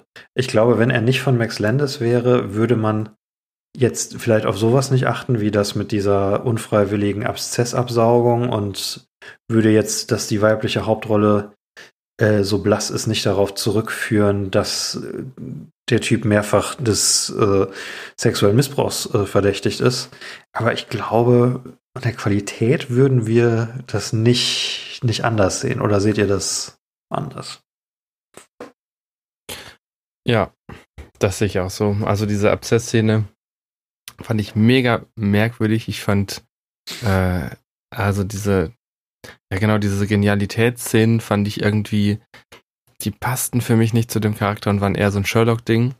Und äh, jetzt, wo du das sagst, dass es auch noch einen Beigeschmack hat, ja, das stimmt, aber da habe ich gar nicht so dran gedacht beim Gucken. Muss ich sagen. Aber du, und du mochtest es trotzdem nicht. Ich mochte es Also- trotzdem nicht. Aber ich finde das so interessant, also auch äh, wenn ich an meine Begeisterung für die Serie Dirk Gently denke, bei der ich übrigens noch erwähnen sollte, die ist nicht von Max Landis, also das Material, Originalmaterial ist nicht von Max Landis, sondern von Henny, Douglas Adams. Douglas Adams, der die Bücher geschrieben hat, äh, in den 80ern, glaube ich, hat er angefangen. Nur die Serienadaption so. ist halt geleitet von Max Landis. Ähm, so, jedenfalls, ich kam aus diesem Campingurlaub, ich war, wie gesagt, total begeistert von dieser Serie. Und dann habe ich das halt von Henny erfahren, dass der Max Landis so ein übler Typ ist. Und das hat schon meine Sicht auf die Serie verändert. Und das hat schon dazu geführt, dass ich dann bei der zweiten Staffel nicht mit dem gleichen Spaß irgendwie dabei war. Es ist gut, mich als Freund zu haben. Sehr gut, Henny als Freund zu haben. ähm, das finde ich halt interessant. Ich meine, das kam ja auch bei Harry Potter schon in unseren Podcasts vor. Inwiefern spielt das irgendwie eine Rolle? Aber wie einen das einfach Mhm. beeinflussen kann.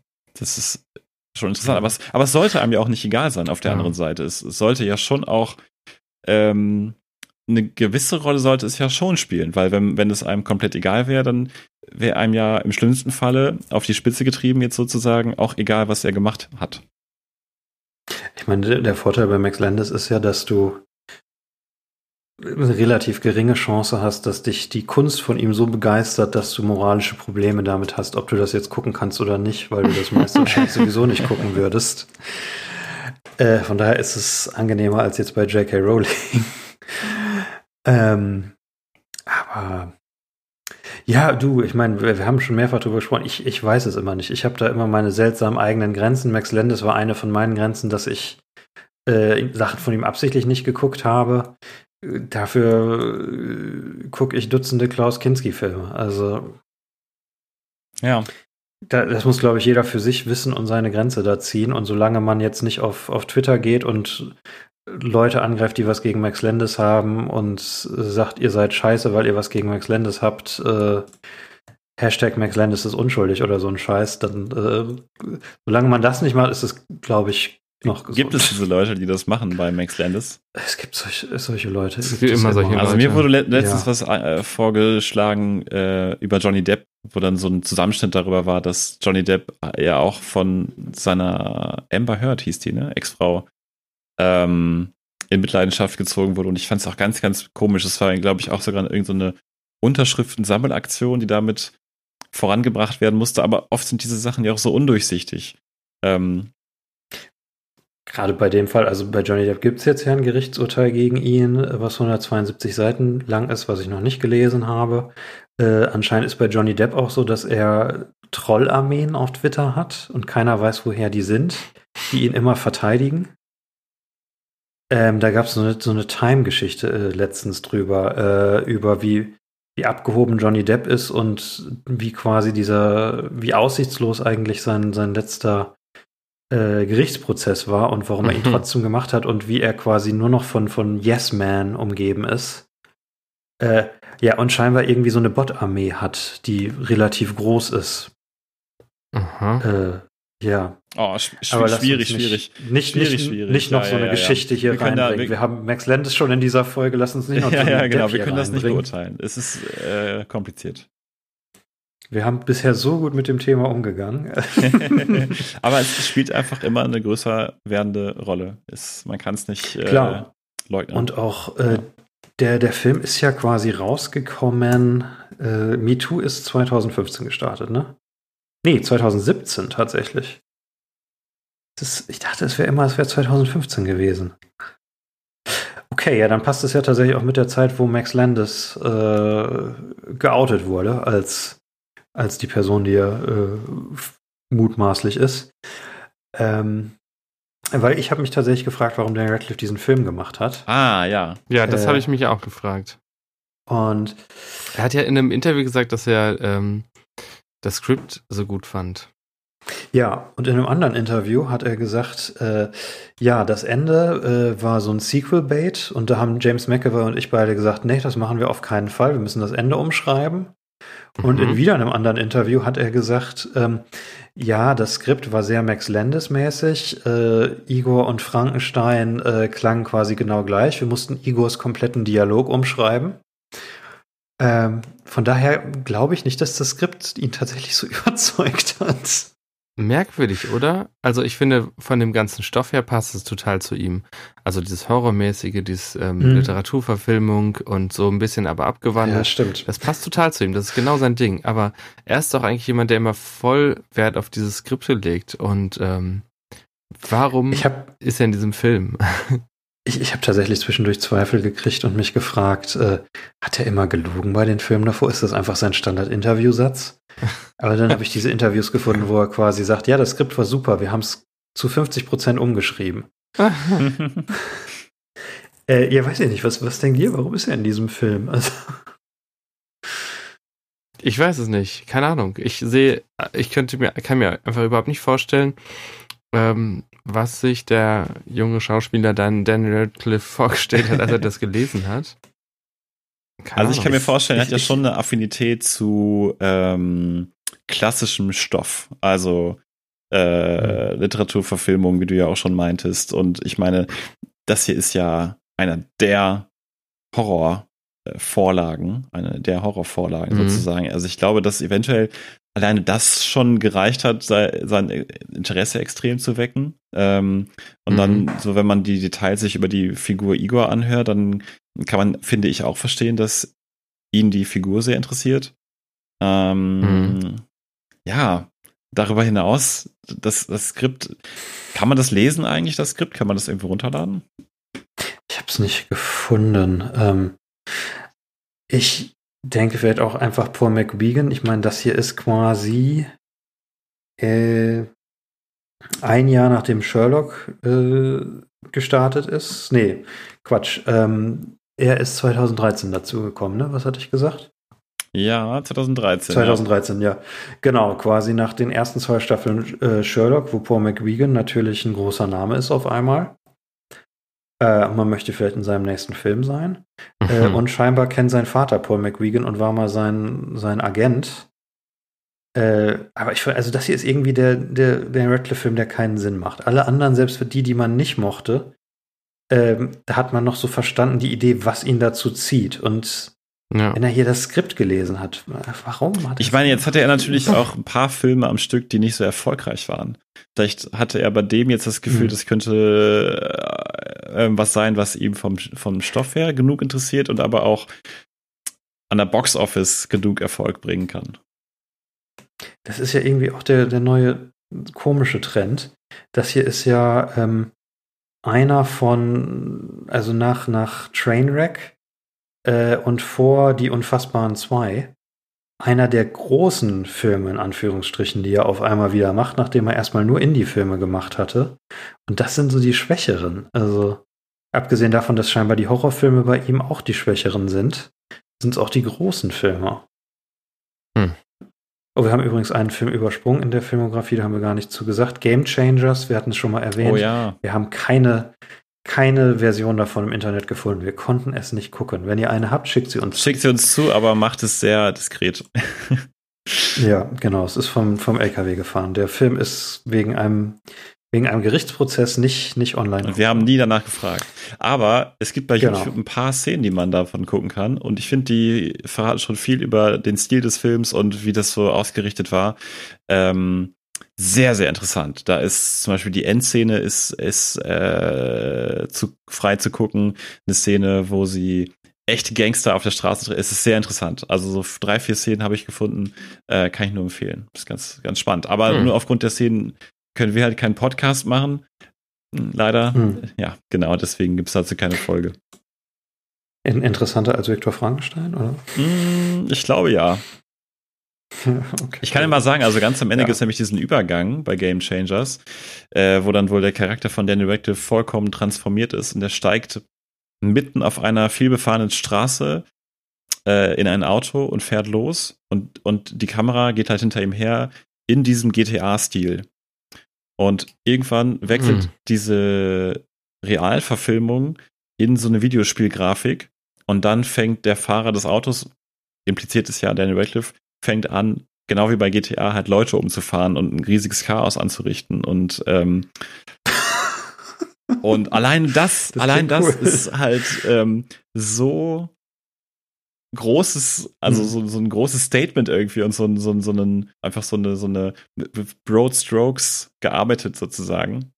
Ähm, mhm. Dass ich das total spannend finde. Was, was heißt ich würde Broad gerne den ganzen Film sehen. Das musst du, glaube ich, Ja, mir fehlt gerade einfach kein deutsches äh, große Pinselstriche. Große Pinselstriche, mit großen ja, Pinselstrichen gezeichnet.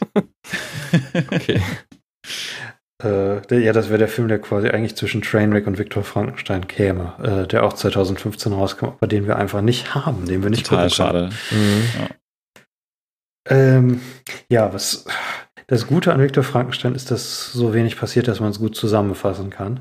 Weil quasi das, das Einzige, was, was jetzt noch in diesem Mittelteil relevant ist, ist, dass Andrew Scott von unseren Zuhörern als nächstes Podcast-Opfer äh, gewünscht, äh, als Inspektor Turpin auftaucht. Ach, der. Und Frankenstein hinterher äh, spioniert. Irgendeine nervige Rolle im, in Sherlock. Moriarty. Gespielt, ne? Es ist Moriarty. Ah, ja, richtig. ist korrekt. Ja. Ähm, nicht, und als nicht er das sagen, erste Mal auftauchte. Die Rolle. Ja. Sehr cooler Schauspieler übrigens. Äh, ja. Sehr dumme Rolle. Ja, und ich habe halt immer ein bisschen Angst, äh, wenn, wenn wir ihn machen würden, dass wir nur solche Filme gucken würden. Aber ich meine, wir machen jetzt Dan Radcliffe und machen nur solche Filme. Ja, den werden wir bestimmt nicht gucken. Da müssen wir ja nochmal den Film gucken. ja, genau.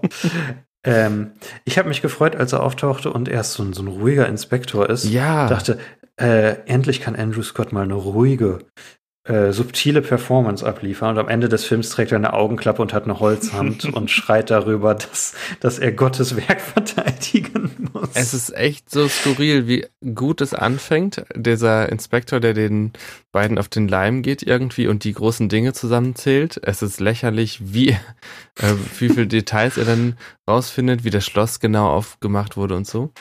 Aber ähm, dieser Turn, der dann kommt, also dass dieser Inspektor plötzlich so ein religiöser Fundamentalist, Christenfanatiker ist, der ähm, der hat ja gar keine Polizistenargumente mehr, sondern es geht ihm am Ende nur darum, dass das unheilig ist, was der Frankenstein da macht. Und es ist so, ja.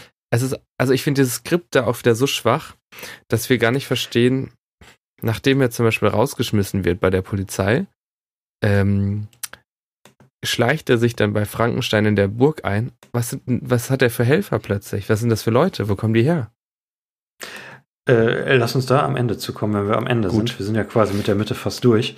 Äh, den ähm, fand ich ähm, sehr peinlich. Sehr unangenehm. Es, es, ist so ein bisschen wie so ein erster, wie so eine erste Drehbuchfassung, wo, wo sich jemand hat, ja, und dann ist da noch ein Polizist, der recherchiert ja. den Hauptfiguren hinterher und sich aber nicht wirklich Gedanken gemacht hat, wie er ihn, was für Spuren das überhaupt sind und das dann irgendwie genau. nachträglich eingefügt hat?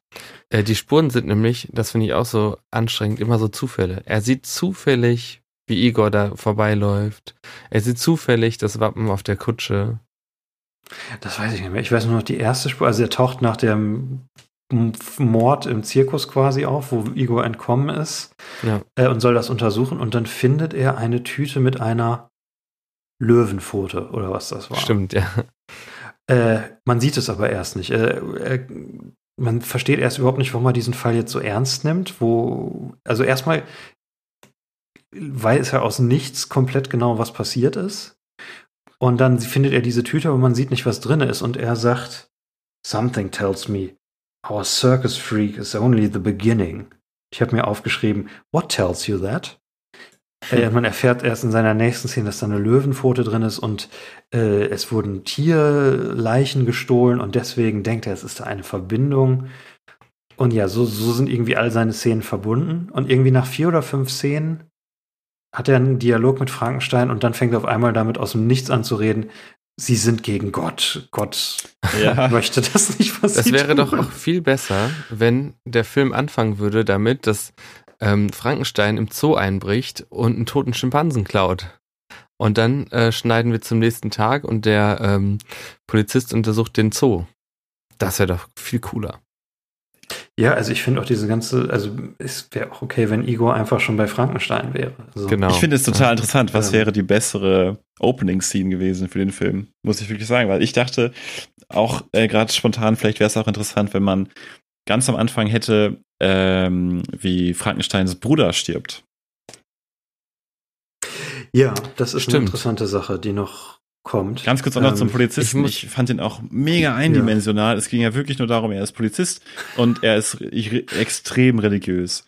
Ähm, und ja. das ist alles. Der hat auch immer so ein goldenes Kreuz ja, dabei. als, so als dieser erste Insert-Shot auf dieses Kreuz kam, dachte ich, ja, was ist das ein Versehen? Weil auf einmal dieses Kreuz so unfassbar groß im Bild war, so ähnlich wie der Ring bei Herr der Ringe. Mhm. Ähm, ja, ja, es war kein versehenes Geld. Das ist seine einzige Eigenschaft sozusagen. Also Insert-Shot, dass da halt so eine krasse Nahaufnahme auf dem Kreuz plötzlich lag. Ja, genau, so ein Close-Up. Ja. Später gab es eben das Close-Up auch auf die Uhr, und normalerweise bedeutet es in einem Film, dieser Gegenstand ist wichtig, der, ist, der kommt nochmal vor, der ist mega wichtig. Und dann hast du dieses Kreuz und naja, spielt halt danach keine Rolle mehr, außer dass er religiös ist. Genau, es hätte, es hätte nicht, es hätte nicht groß, so halt groß sein müssen. Es hätte gereicht, ein bisschen weiter weg mit der Kamera. Deswegen ist man oft irritiert. Ja, es schreit einen passiert. halt so an und naja. Ja. Es, es, hätte nicht so groß sein müssen, kann man auch über Andrew Scotts Performance in der Zeit. Oder Max Landis Karriere. Äh. Nein, das ist auch. Auch, auch das, ja. ähm, auch gemein. Ähm, äh, was, ich, ich finde ihn ja am Anfang tatsächlich richtig gut und ich, ich ja, mag ja auch, dass er so over the top am Ende ist. Sein Charakter funktioniert halt nicht und äh, er verliert dann halt sein Augenlicht und seine Hand im, äh, weil er sich zu tief in ja, den Fall ja, äh, stürzt und und die die Werkstatt von Frankenstein ohne Durchsuchungsbefehl durchsucht und dann gegen sie kämpft und dann wird seine Hand zertrümmert und er läuft mit Holzhand und Augenklappe rum und und dann ist der. Ja. In einem anderen, in einem anderen Film hätte das cool sein können. Also es ist irgendwie auch verschenkt. Und dann ist sein Chef so, also, du bist zwar unser bester Detektiv in unserer gesamten äh, Police Force, aber ich muss dich gehen lassen. Du hattest kein Durchsuchungsbefehl. ja, das ist, ist, ein kleiner Anfängerfehler, den du bei deinen Ermittlungsarbeiten begangen hattest. Du hattest Mach jetzt erstmal Urlaub. also, ähm, aber ich, ich musste nämlich die, ein bisschen daran denken an äh, Leonardo da Vinci, der ja auch äh, heimlich nachts Friedhöfe ähm, geschändet hat und Leichen ausgegraben hat, um die Anatomie zu studieren. Ich hoffe, das stimmt wirklich. Ich habe es vorher nicht nochmal nachgeguckt, aber ich glaube, ich denke, wenn das so. bei Ist das aus Assassin's Creed oder wo hast du das her? das hat mir mein Kunstlehrer erklärt. Ey, was in der erzählt. Schule, ja, das stimmt. Äh, Grüße gehen raus. Ähm, wir haben immer gemalt und dann hat er uns solche Stories erzählt. Und ähm, das finde ich nämlich, das wäre irgendwie eine interessante Parallele von ähm, Frankenstein, der nachts heimlich in den Zoo einbricht und Tierleichen klaut. Ich versuche das gerade zu checken. Ja, das können wir dann im Nachhinein machen und dann kommt Machen wir dann, so total Alles falsch. Das stimmt nicht. das ist leider falsch. äh, Ja, das wäre Ja, irgendwie also- cool gewesen. Und dieser Inspektor, ich glaube, da hätte man sich einfach mal entscheiden sollen, was der wirklich für eine Funktion hat äh, in diesem Film. also er, Ähm. er soll ja irgendwie diesen Konflikt Glaube versus äh, Wissenschaft verkörpern, aber er macht es halt ja wie in so einem ersten, als äh, wie so wie so Platzhalter-Dialog in so einem ersten Drehbuchentwurf, Genau. wo dann auf einmal einer da anfängt zu reden und zu sagt, übrigens, Gott möchte das nicht, was sie tun. Meint ihr, das ist auch so das Thema des Films? Also mir fällt es immer schwer zu sagen, was jetzt eigentlich das große Thema von einem Ding ist, das aber ist so das Einzige, ne? Also, Ich hab irgendwie nicht das und halt diese diese Männerfreundschaft.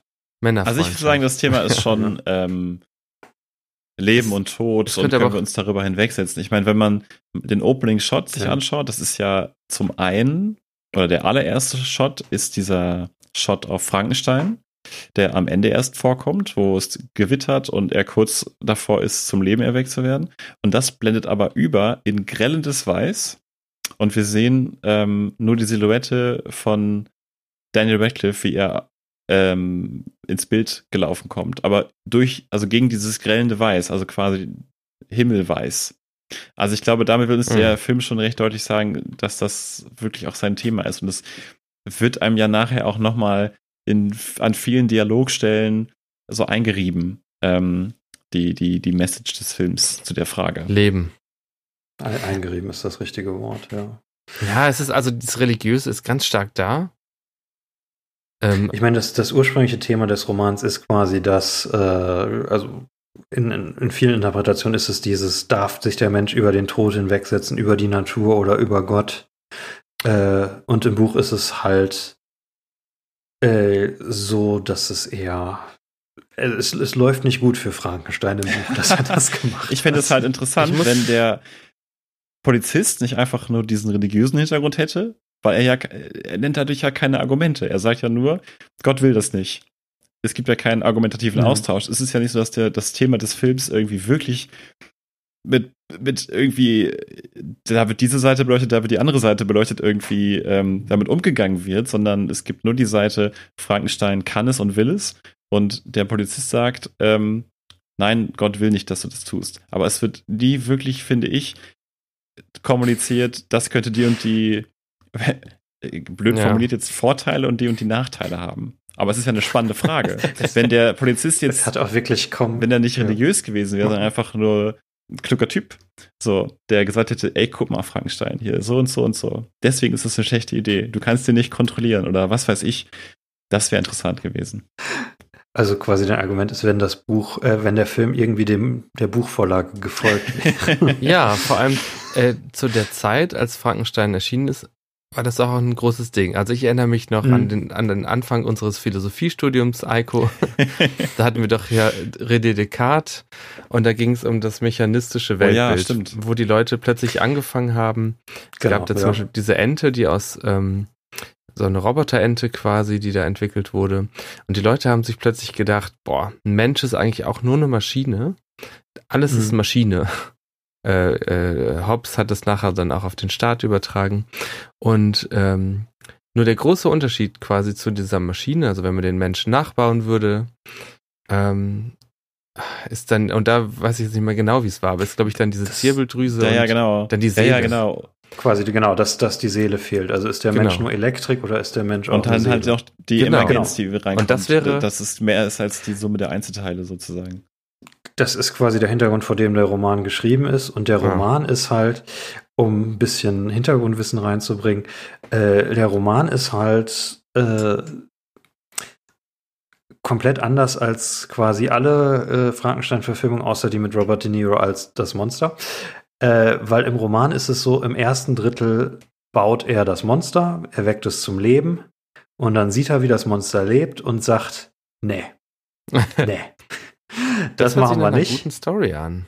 Und das zweite Drittel ist es dann quasi die, was Eiko gerade gesagt hat, das sind die Konsequenzen, die dann kommen. Weil dann das zweite Drittel des Romans ist, äh, Frankenstein setzt das Monster aus.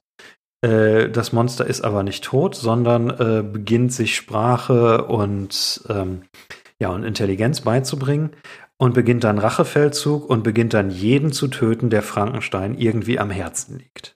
Das ist eine geile Story. Es ist eine richtig geile Story.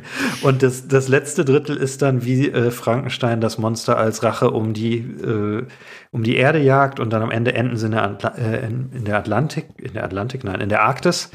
Äh, und äh, das ist dann der Bogen zu dem Anfang, wo die, diese Entdecker die beiden da entdecken und äh, da stirbt dann Frankenstein und das Monster trauert um ihn, weil es quasi doch sein Vater ist. Mhm. Und du kannst es natürlich sehr auslegen von wegen, wenn du dich gegen den Tod auf, aufrichtest, passieren solche Sachen.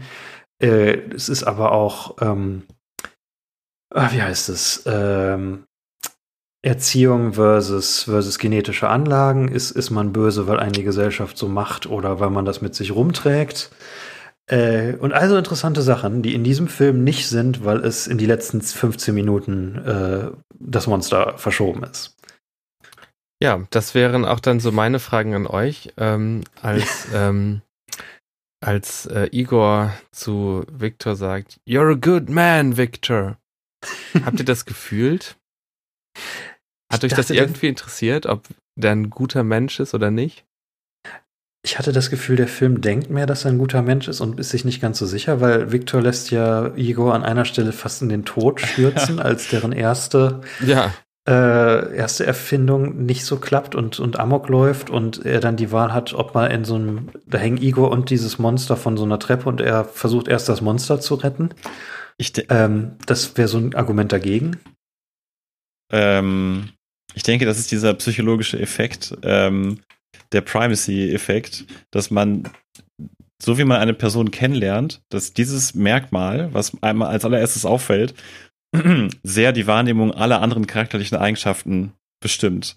Und äh, ne, also wenn ich jetzt zum Beispiel höre, ähm, Ronja ist eine intelligente, ähm, gut aussehende, leicht selbstsüchtige Frau, dann habe ich ein bestimmtes Bild vor Augen. Und wenn ich euch aber sage, Ronja ist eine leicht selbstsüchtige, gut aussehende, intelligente Frau, dann habt ihr ein ganz anderes Bild. Also weil man dieses erste Charaktermerkmal so stark auf die anderen überblendet.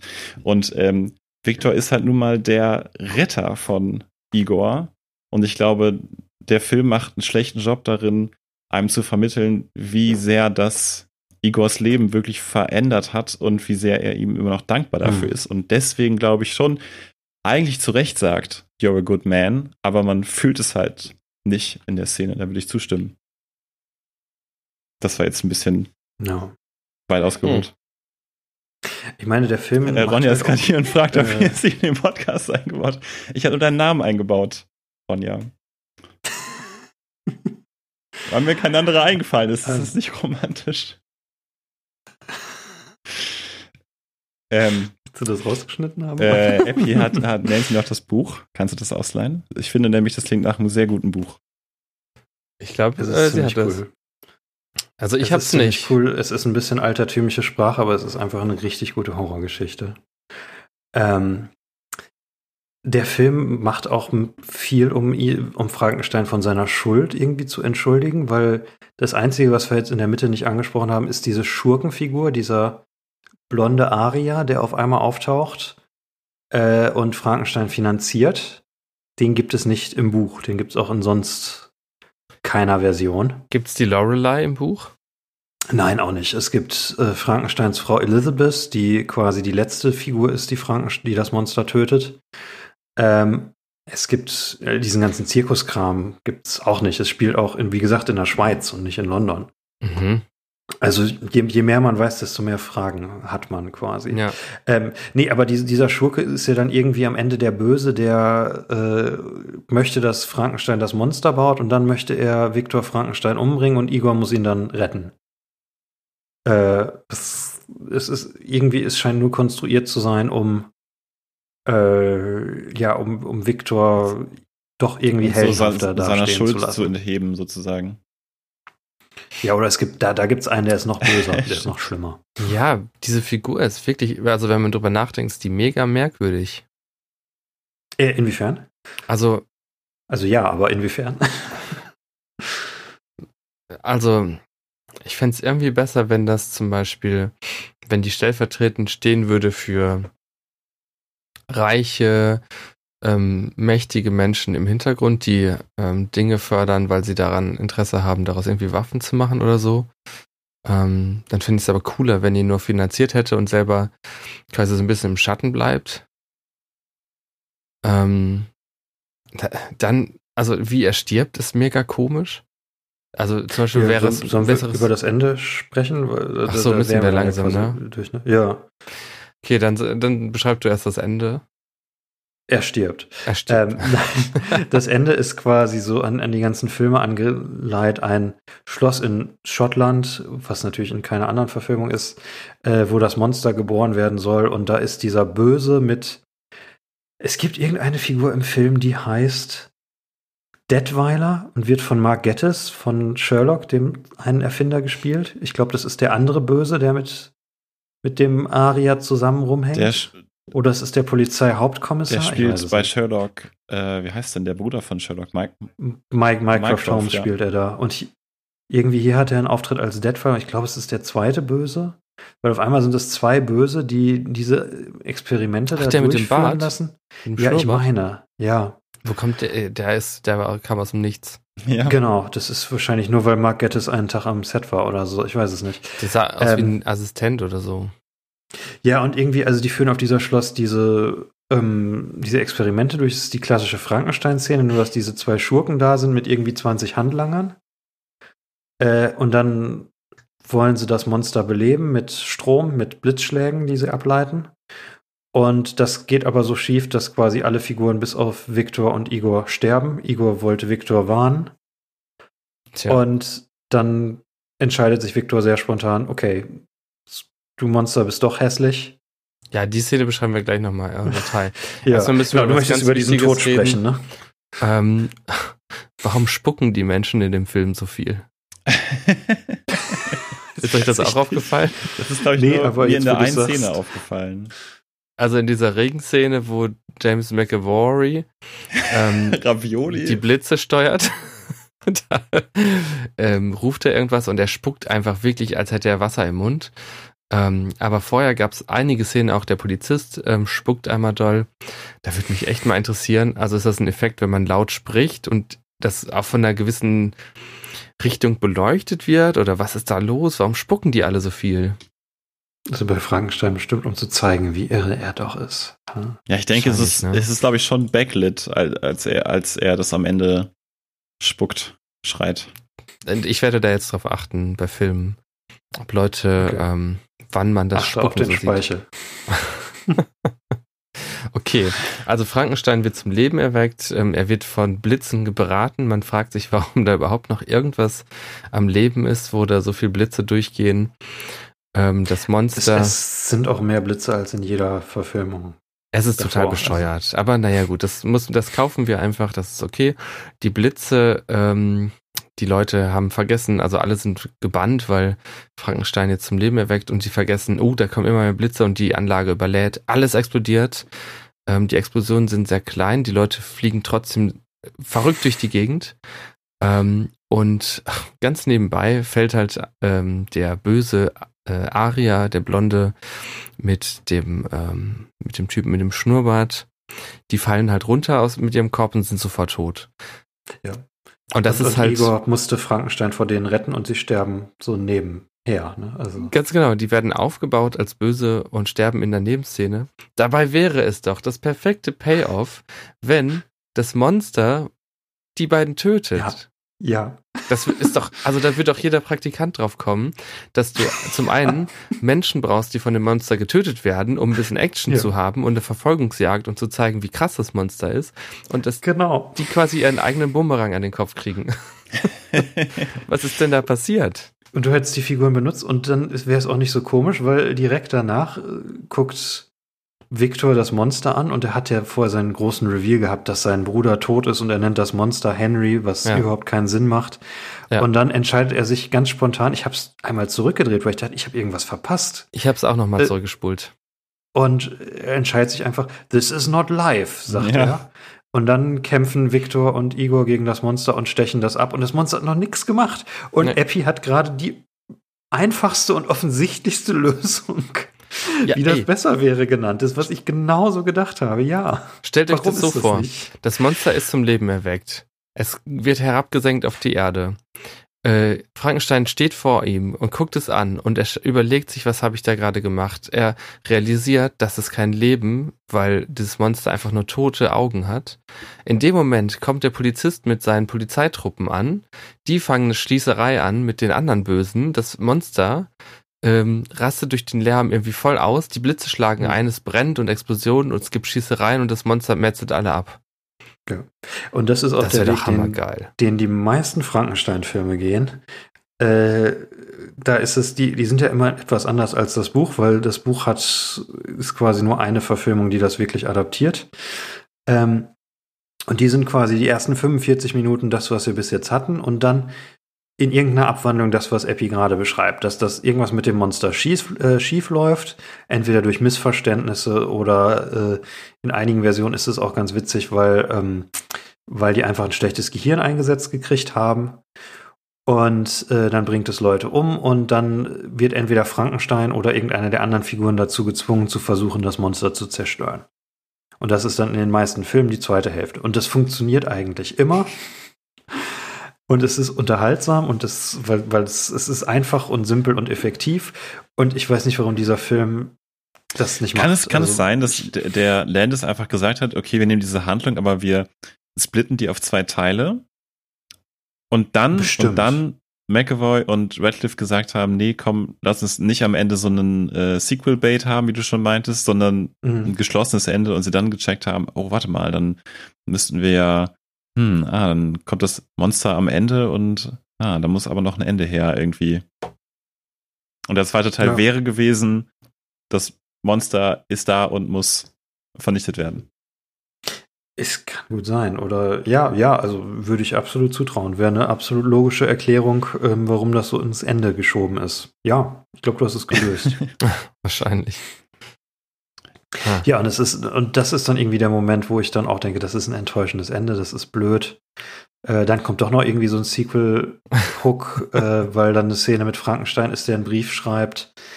Oh, äh, ich, ich hoffe, es so lachen gut, übrigens. Igor.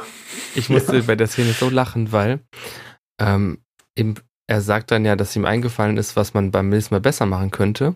Und man, dann gibt es dann Fokus und Zoom auf seine, auf, seine, das, auf den Zettel und da steht halt, dick eingekreist eine Zeichnung von einem Gehirn und er schreibt daneben Brain. Also das ist so, als wollte er sagen, scheiße, wir haben das Gehirn vergessen. Ähm, Frankenstein Brain. Fun Fact. Im, äh, Im allerersten Frankenstein-Film äh, soll die Figur Fritz ein Gehirn besorgen und dann stehen da zwei äh, Gehirne und äh, die sind beschriftet. Und unter dem einen steht, ich weiß nicht mehr, was es genau ist. Ich meine, unter dem einen steht Professor und dem anderen steht Murderer. Und dann nimmt er erst das, wo Professor draufsteht. Und es fällt ihm runter und es ist kaputt. Und dann nimmt er das andere mit. Oh, nee, genau, es, es steht, es, es steht Normal Brain und Abnormal Brain. Und er nimmt dann das Abnormal Brain mit. Oh, das ist ja genial. Ja. Ich habe richtig Lust jetzt auf die ja, alten Filme, ich wo auch, du das so erzählst. Ich, ich, ich kann am Ende die fünf besten empfehlen. Äh, ja. Ähm, ja, das ist Viktor Frankenstein. Äh, also das Monster? Nochmal zum Monster. Wie ja. langweilig war das Monster bitte? Es sieht aus wie eine langweilige Version von dem Boris Karloff-Design. Also von dem klassischen Design. Ja. Es, es sieht aus wie, so wie von wegen, wie, wie weit müssen wir das jetzt abändern, damit wir nicht verklagt werden. Ja. Ach, jetzt weiß ich auch, woher ich Boris Karloff kenne. Aus dem Ärzte-Song. Monster Party. Ja. Ich denke mal, woher kenne ich den Namen? Was ist eigentlich mit diesen Schurken los, die ähm, ähm, Leute immer nur so halb töten und denen immer die Chance geben, wieder, ähm, also der Aria, der Igor ins Wasser schmeißt, anstatt ihn ja, einfach. Igor, befreit sich aus dem Wasser, ne? Ja. Was ist da, was ist da los? Was, das ist doch auch so ein, wie nennt man das? Das ist doch so ein Trope oder so. Ja, aber ich meine, wenn es gut ist, dann denkst du nicht drüber nach. Äh, ja. Aber in, de, in dem Fall dachte ich so, ja, genau. Er überlebt das natürlich. Ah, so, ja. so kommt er also raus aus der Gefangenschaft. es wäre cool gewesen, wenn er das mit dem Buckel geschafft hätte. Äh, die, die, einzige Schauspielerin, die wichtig ist, über die wir nicht gesprochen haben, ist Jessica Brown Findlay äh, als Lorelei. Aber die ah. hat auch einfach nichts zu tun, wirklich. Also, ja. es ist wie Juno Temple in Horns. Also. Noch weniger. Ja, das stimmt, noch weniger, ja. Andere Frauen gab es nicht, ne? Das ist auch wieder ein rein sehr männlicher Film. Film, auf jeden Fall. Alle ja. im Zirkus, alles Männer, Polizei, alles Männer. Ja. Handy. Sehr männlicher Film. Ah, äh, ja. Wie werden die, ist jetzt die zweite Frage im Quiz, wie werden die Zähne des Monsters beschrieben? Gelb, so wie Grabsteine, so wie Austin Powers, scharf oder so wie die Zähne eines Heiß? Ich meine wie Grabsteine. Uh, das ist falsch. Sondern wie die Zähne eines Heiß? Hä? Ach, oh, ich habe. Oh, da war noch eine Antwortmöglichkeit. Ups, die war richtig. Das war so. jetzt äh, die schlechteste Quizfrage aller Zeiten. Ähm, Pearly White war richtig. Habe ich übersehen. Entschuldigung. Ja, ähm, ja äh, oh, jetzt habe ich mich selber aus dem Konzept gebracht. Ich wollte eigentlich mhm. noch was sagen.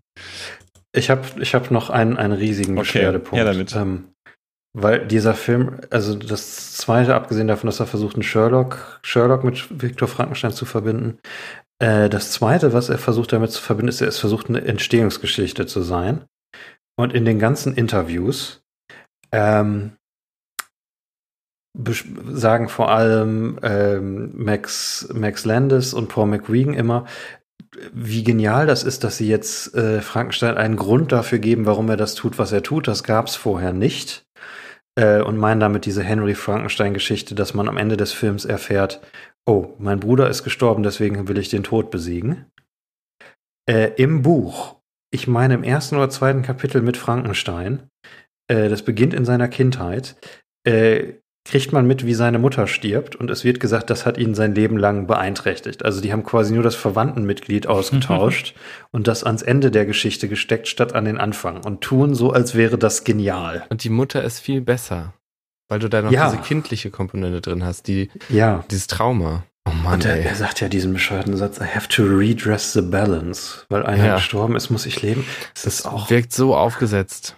Das ja, deswegen, deswegen äh, würde ich euch ja. auch fragen wollen, hättet ihr es gut gefunden, wenn diese Komponente einfach früher eingeführt worden wäre, dass das seine Motivation ist?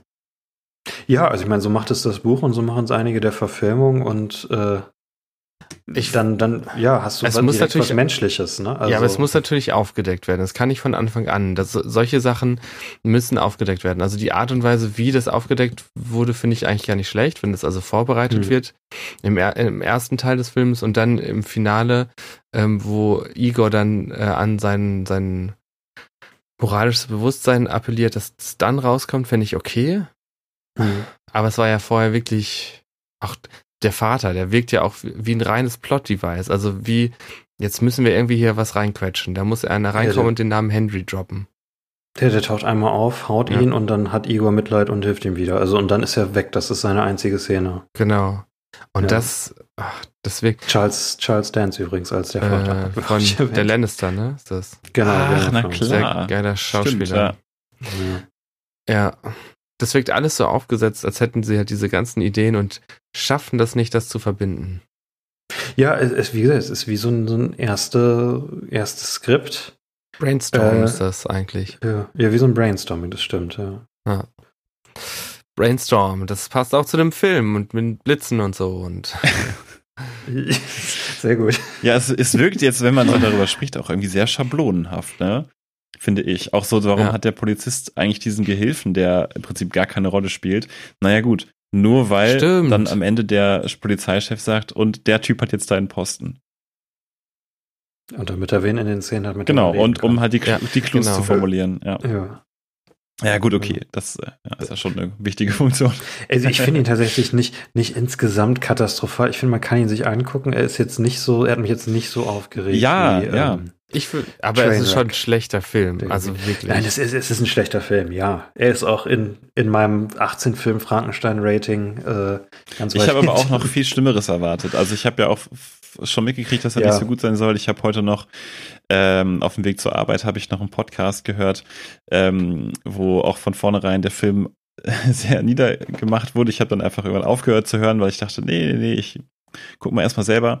Ähm, ich habe sehr viel Schlechteres erwartet. Ich glaube, deswegen war es erträglich. Aber natürlich, was einen Film immer erträglicher macht, ist Daniel Radcliffe. Mhm, Ja, aber ich fand den in diesem Film auch spektakulär und spektakulär, muss ich sagen. Es ist halt nichts Neues, ne? Also wir haben die letzten Filme immer irgendwie was Neues von ihm gesehen und das hier ist halt ja so, so seine Paraderolle. Die Sachen, wo man halt weiß, die er kann. Ähm, aber ich meine, das Skript lässt ihn ja auch nicht wirklich noch Nee. mehr machen, ne? Also.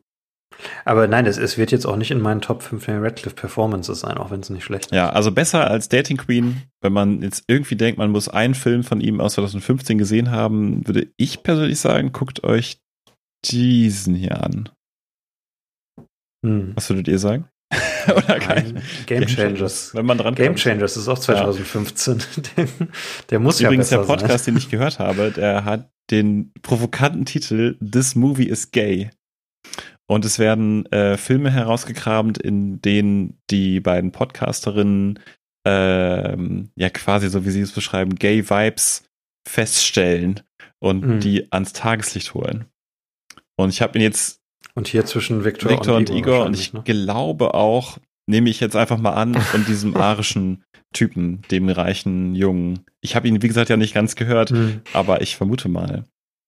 Ich meine, die Mac McAvoy und Radcliffe haben Chemie. Also die Das auf jeden Fall, ja. sollten vielleicht mal wieder einen Film zusammen machen. Also Daniel ist auch irgendwie so ein Schauspieler, der mit allen kann. Also er hat, es ist selten, dass er nicht Chemie mit jemandem hat in einem Film. Das Das Stimmt. stimmt, ja. Auch die Szene mit Lorelei fand ich auch echt gut, muss ich sagen. Was Allein die vom beiden angeht. Schauspielerischen. Ja. Ja. ja, genau, ja, ja. Wollt ihr noch ein paar Frankenstein-Fun-Facts hören? Äh, äh, ganz, Gerne, aber ganz kurz noch, ich, ich muss noch so viel über diesen Podcast nachdenken, weil ich dieses Prinzip so interessant finde und ich weiß, ob ich das clever finde oder anstößig. Aber es ist auch so, jede Folge hat halt einen total provokanten Titel. Also dann zum Beispiel Fight Club ist gay. Ocean's Ja. Eleven ist gay. Also jedes Mal, der, der Titel steht auch immer schon fest vorher quasi. Bei Fight Club kann ich das durchaus sehen. Also das, Ja. das ist ein Film, wo man das direkt denkt, so wie Top Gun. Sehr gut. Haben wir uns Ja, wieder eine Sackgasse moderiert. Absolut. Haben wir noch irgendwas zum Film? Ich glaube nicht, oder?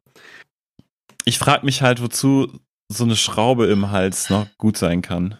Ob das irgendeinen Vorteil mit sich bringt. Eine Stellschraube. Achso, in dem Originalfilm ist das quasi, da ist der Anschlusspunkt für die Elektrizität. Ja, aber Also, wenn ich jetzt mir vorstelle, also eine Schraube im Hals zu haben, wofür könnte das gut sein? Ich könnte meinen Schal dran sieht- aufhängen. Es Was sieht ich- gut aus. Es sieht ich- cool aus. Ich glaube, ne, der Film wäre auch richtig geil gewesen, wenn die diesen Affen, der Affe war viel gruseliger als ähm, das Monster am Ende. Ja, also leider erst, CGI. der, genau, die erste Maßnahme wäre gewesen Stop Motion, Mhm. den Affen in Stop Motion, weil ich fand den Blitzeffekt schon ziemlich cool, so dass du nie so richtig gesehen hast, wie der aussah. Mhm. Ähm, und der Affe wäre quasi das Monster gewesen, was im Film die Stadt ähm, äh, heimsucht und Leute tötet. Das wäre so geil gewesen. Ich hatte auch irgendwie, der Trailer zeigt mir das Monster nicht. Ich hatte wirklich auf irgendwie ein cooles Monster-Design mich gefreut oder gehofft. Als, als Ich fand den Affen nicht schlecht, muss ich sagen. Epi, deine Idee- mega ja, gruselig. deine Idee hätte wäre dann so ein geheimes äh, Prequel zu King Kong vielleicht gewesen. Hätte, hätte es Ich sein musste, können. ne, ich musste ein bisschen an, ähm, ich denke immer nicht Cannery Row, sondern ähm, Carnival Row. Kennt ihr den? die, die, die Amazon Prime Show mit Orlando Genau, Bloom, das ist diese Ja. Serie auf Amazon mit Orlando Bloom und ah, wie heißt denn diese Frau nochmal? Die Carla mit, Delevingne. Äh, ja, genau, ja, ja. Ähm, das ähm, ist eine Serie, die hat auch ein ähnliches Setting, auch wieder so viktorianisch, allerdings mit Fantasy-Elementen. Es gibt Feen und die ähm, leben so ein bisschen von den Menschen unterdrückt da und es gibt Magie und eine Hexe ähm, baut auch sein Wesen zusammen aus verschiedenen anderen Wesen und Oh, okay. das schickt es auf einen Rachefeldzug. Ziemlich cool, fand ich. Und so ein bisschen so in die Richtung, das wäre cool. Ja, also wenn das Monster was machen würde. Ne? Mein also, Gott, ey, man und- hätte echt was Cooles draus machen können. Ja, also das Ding ist, die meisten, ich bin froh über diese Folge, weil ohne das hätte ich diese ganzen anderen Frankenstein-Sachen nicht geguckt und die meisten davon sind wirklich cool. Äh, halt so die modernen Frankenstein-Filme funktionieren fast alle nicht, Ja. weil man die Geschichte irgendwie zu gut kennt und die Leute versuchen, den Weg zu finden, das zu modernisieren, aber es hat noch keiner den richtigen Weg gefunden. Ich würde einfach das Buch mal richtig adaptieren mit vielleicht von einer Regisseurin. Ich habe nämlich noch keinen Film von Frankenstein von einer Frau gesehen. Hm. Äh, und es ist ja von einer Frau geschrieben. Das fände ich interessant. Ähm, das könnte was sein, aber stattdessen kriegt man I Frankenstein und ja, das hier. Und dann erstellt Frankenstein keinen Typen her, sondern eine Frau. Gibt es. Ist einer der Hammer-Filme, ist Ah. äh, darüber, dass er, der heißt auf Deutsch Frankenstein, erschuf ein Weib. Das ist der einzige, den ich leider nicht, nicht gucken konnte. Ah. Es ist ein Film aus den 70ern, wo es irgendwie darum geht, dass, dass die Seelen von Männern in einen Frauenkörper eingesetzt wird und der Mann das dann benutzt, um irgendwie Leute sich an anderen Männern zu rächen, indem er ihnen eine Frau vorspielt. Ist bestimmt hochsensibel gemacht Bestimmt, ja. ja. äh, was das angeht. Aber den gibt es, aber leider äh, nirgendwo zu streamen und irgendwie die Blu-ray kostet 40 Euro und das war dann noch ein bisschen krass. 40 Euro. Ja. Ist das so ein Kultfilm oder wie? Die Hammer Frankenstein-Filme sind sehr schwer ranzukommen. Also ich habe, das ist der einzige von denen, den ich nicht gesehen habe. Die anderen sechs habe ich gesehen, äh, aber auch zusammengesucht an verschiedenen Stellen. Also die meisten Frankenstein-Filme sind cool. Kann ich empfehlen. Kann auch noch mal eine Top 5 sagen, wenn ihr wollt. Kannst du auf Insta teilen. Ja, wir sind langsam. Müssen wir auch auf die Zeit gucken. So langsam. Du musst doch gar nicht schneiden. Für Äh, nee, denjenigen, teile der schneidet. Ja. Okay, ja, let, sollen wir letztes Urteil zum Film machen, oder? Oh, ist okay. Ist okay. Ja. Würde ich mich in, in genau der Wortwahl anschließen. Ist schlecht. Schlechter Ja. Film. Don't watch it. It's bad. Das Jahr überspringen sozusagen. 2015 überspringen. Ja. Guckt euch Robert, Robert De Niro als äh, Frankensteins Monster an. Was existiert. Mit Kenneth Branagh als Frankenstein. Äh, ich guck Ähm. gerade, in demselben Jahr ist Mad Max Fury Road rausgekommen. Da hätte er mitspielen können. 94? Ach nein, 2015, ja. Ich- ja, in der Nicholas Holt-Rolle, ne? Ich habe gerade kurz überlegt, was wäre, wenn wir die drei äh, äh, Berater von Danny Radcliffe wären und ihm immer die Filmrollen empfehlen würden. Ähm, aber das führt jetzt zu weit. Das ist keine neue Kategorie, das würde zu weit führen. Ja, aber irgendwie so in den, in den nächsten Film müssen wir vielleicht drüber sprechen, weil der nächste Film, der jetzt kommt, ist die Unfassbaren 2, Ach ja, wo stimmt. ich Angst habe, dass es diesen Trend aus den letzten beiden, aus dieser und der letzten Folge fortsetzt. Äh, vielleicht ist er auch cool. Dorian meinte, der ist cool. Ich habe keine Ahnung. Gucken wir den ersten auch nochmal vorher? Oder Ich werde den erst, nein, also ich habe jetzt 18 Frankenstein-Filme geguckt, ich mache jetzt keine Recherche mehr für den Rest ich des gucke, ich Podcasts. denke, ich werde beide nochmal gucken. Ich denke, mochte ich den auch. ersten beide beim letzten Mal gucken. Henny findet den doof. Ist ne? aber auch fünf Jahre her, dass ich den gesehen habe. Äh, also, Ja. Habt ihr das schon mal gehabt, dass ihr einen Film beim ersten Mal gucken doof fandet? Und dann Und beim dann zweiten Mal gut. Ja. Ähm, Ja. Lass mich kurz nachdenken. Stimmt, ich hatte Viele. das auch. No Country for Ja. Old Men. Goodfellas. Musste ich älter sein für. Ja, das, das ist es oft, ne, dass man ein bisschen erwachsen werden muss, um manche Sachen. Es gibt auch einfach Filme für ein gewisses Alter. Ja. Lucky Number 11, liebe jung, junge ZuhörerInnen, schaut euch den an, so young, solange ihr noch Wenn- jung seid. Wenn ihr noch unter ihn. 18 seid, guckt Lucky Number 11 Ja. äh, und genießt es. Ich meine, es gibt schlimmere Filme als Lucky Number 11. Ich habe auch Also, irgendwie Bock, den nochmal zu gucken, weil der Ich einfach auch. so, so sind stylisch aber auch- war. Es sind einfach Filme, die guckt man gerne. Und ich sag mal so, sowas wie Shaw- Shawshank Redemption oder so, ah, 12 Years a Slave, ah, anstrengend. Gib mir, ich will einfach, ich manchmal will ich einfach einen Film haben, weißt du, den ich gucken kann, der mich unterhält. Manchmal will, ich auch einfach, manchmal will ich auch einfach einen Film gucken mit Josh Hartnett nur mit einem Handtuch bekleidet. Ja, ja. Zum, zum Beispiel. Ja. Auch sowas. Äh, ich kann ähm, 30 Days and 30 Nights da empfehlen, wenn du den noch nicht gesehen hast. Mit kenne ich, kenn ich gar das, nicht. Das ist, das ist der Film, wo Josh Hartnett äh, ein Zölibat ablegt. Ah, du meinst äh, 40 Tage, 40 Ach, 40, 40 Tage, 40 Nächte. ah, ja, den kenne ich. Äh, den habe ich als, ich glaube, Elfjähriger in so einem Ostsee-Kino gesehen und habe den Film nicht verstanden. Ist er so alt schon? Halt zu jung dafür war. Wie, wie hast du auf den See aus CGI-Brüsten äh, reagiert? Aber das führt jetzt zu weit. Das war halt ganz weit weg. Erzähle ich dir nachher auf Mike. Äh, ich würde sagen, wir hören uns nächste Woche in mit, Quatsch, nächste Woche, nächsten Monat mit Die Unfassbaren 2, der meine ich auch tatsächlich streambar ist. Jetzt ist nämlich fast alles zu streamen. Wenn ich mich nicht irre, lasst mich das schnell nachgucken, redet nochmal schnell weiter und sagt, wo, wir, wo man uns finden now you kann. See me too. Wo now man uns finden me, kann. Oder now you see me, now you don't. Ja, sag mal, wo man uns finden kann, während ich das nachgucke.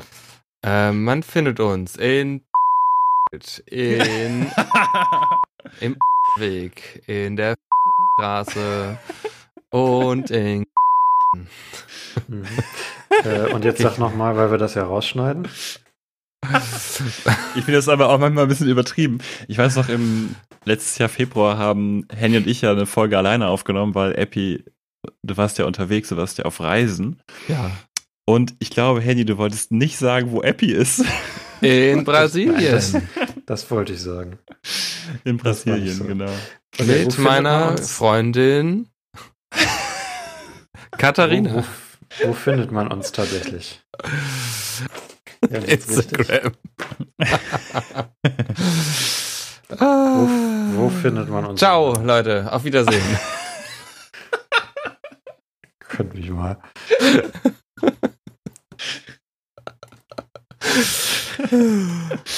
ähm, Im Internet. Ah, ähm, man findet uns auf Instagram zum Beispiel, da heißen wir Zebra Papagei for real. Man findet uns auf YouTube, da heißen wir Zebra Papagei. Man findet uns auf Facebook, da heißen wir Zebra Papagei. Man findet uns auf Twitter, da heißen wir Zebra Papagei, aber da schreiben wir nicht. Und wir Und? haben noch einen Blog, aber Unser das Blog? wir aus. Piep. Das ist kacke. Also eigentlich äh, ist Instagram. Und die Unfassbaren 2 findet man auf Amazon Prime, ja. äh, Netflix, Filmstatic und Rakuten TV. Alles in der Flatrate. Aha. Müssen kein Geld ausgeben. Okay, dann würde ich sagen, macht es gut äh, und bis zum nächsten Mal, wenn es wieder heißt Fun mit Frankenstein. Fun Fact. Fun Fact, sehr. Frank, Frank, Frank Red Cliffhangers. Wir gucken alle Daniel Radcliffe Filme. Red Cliffhangers. Red Cliffhangers.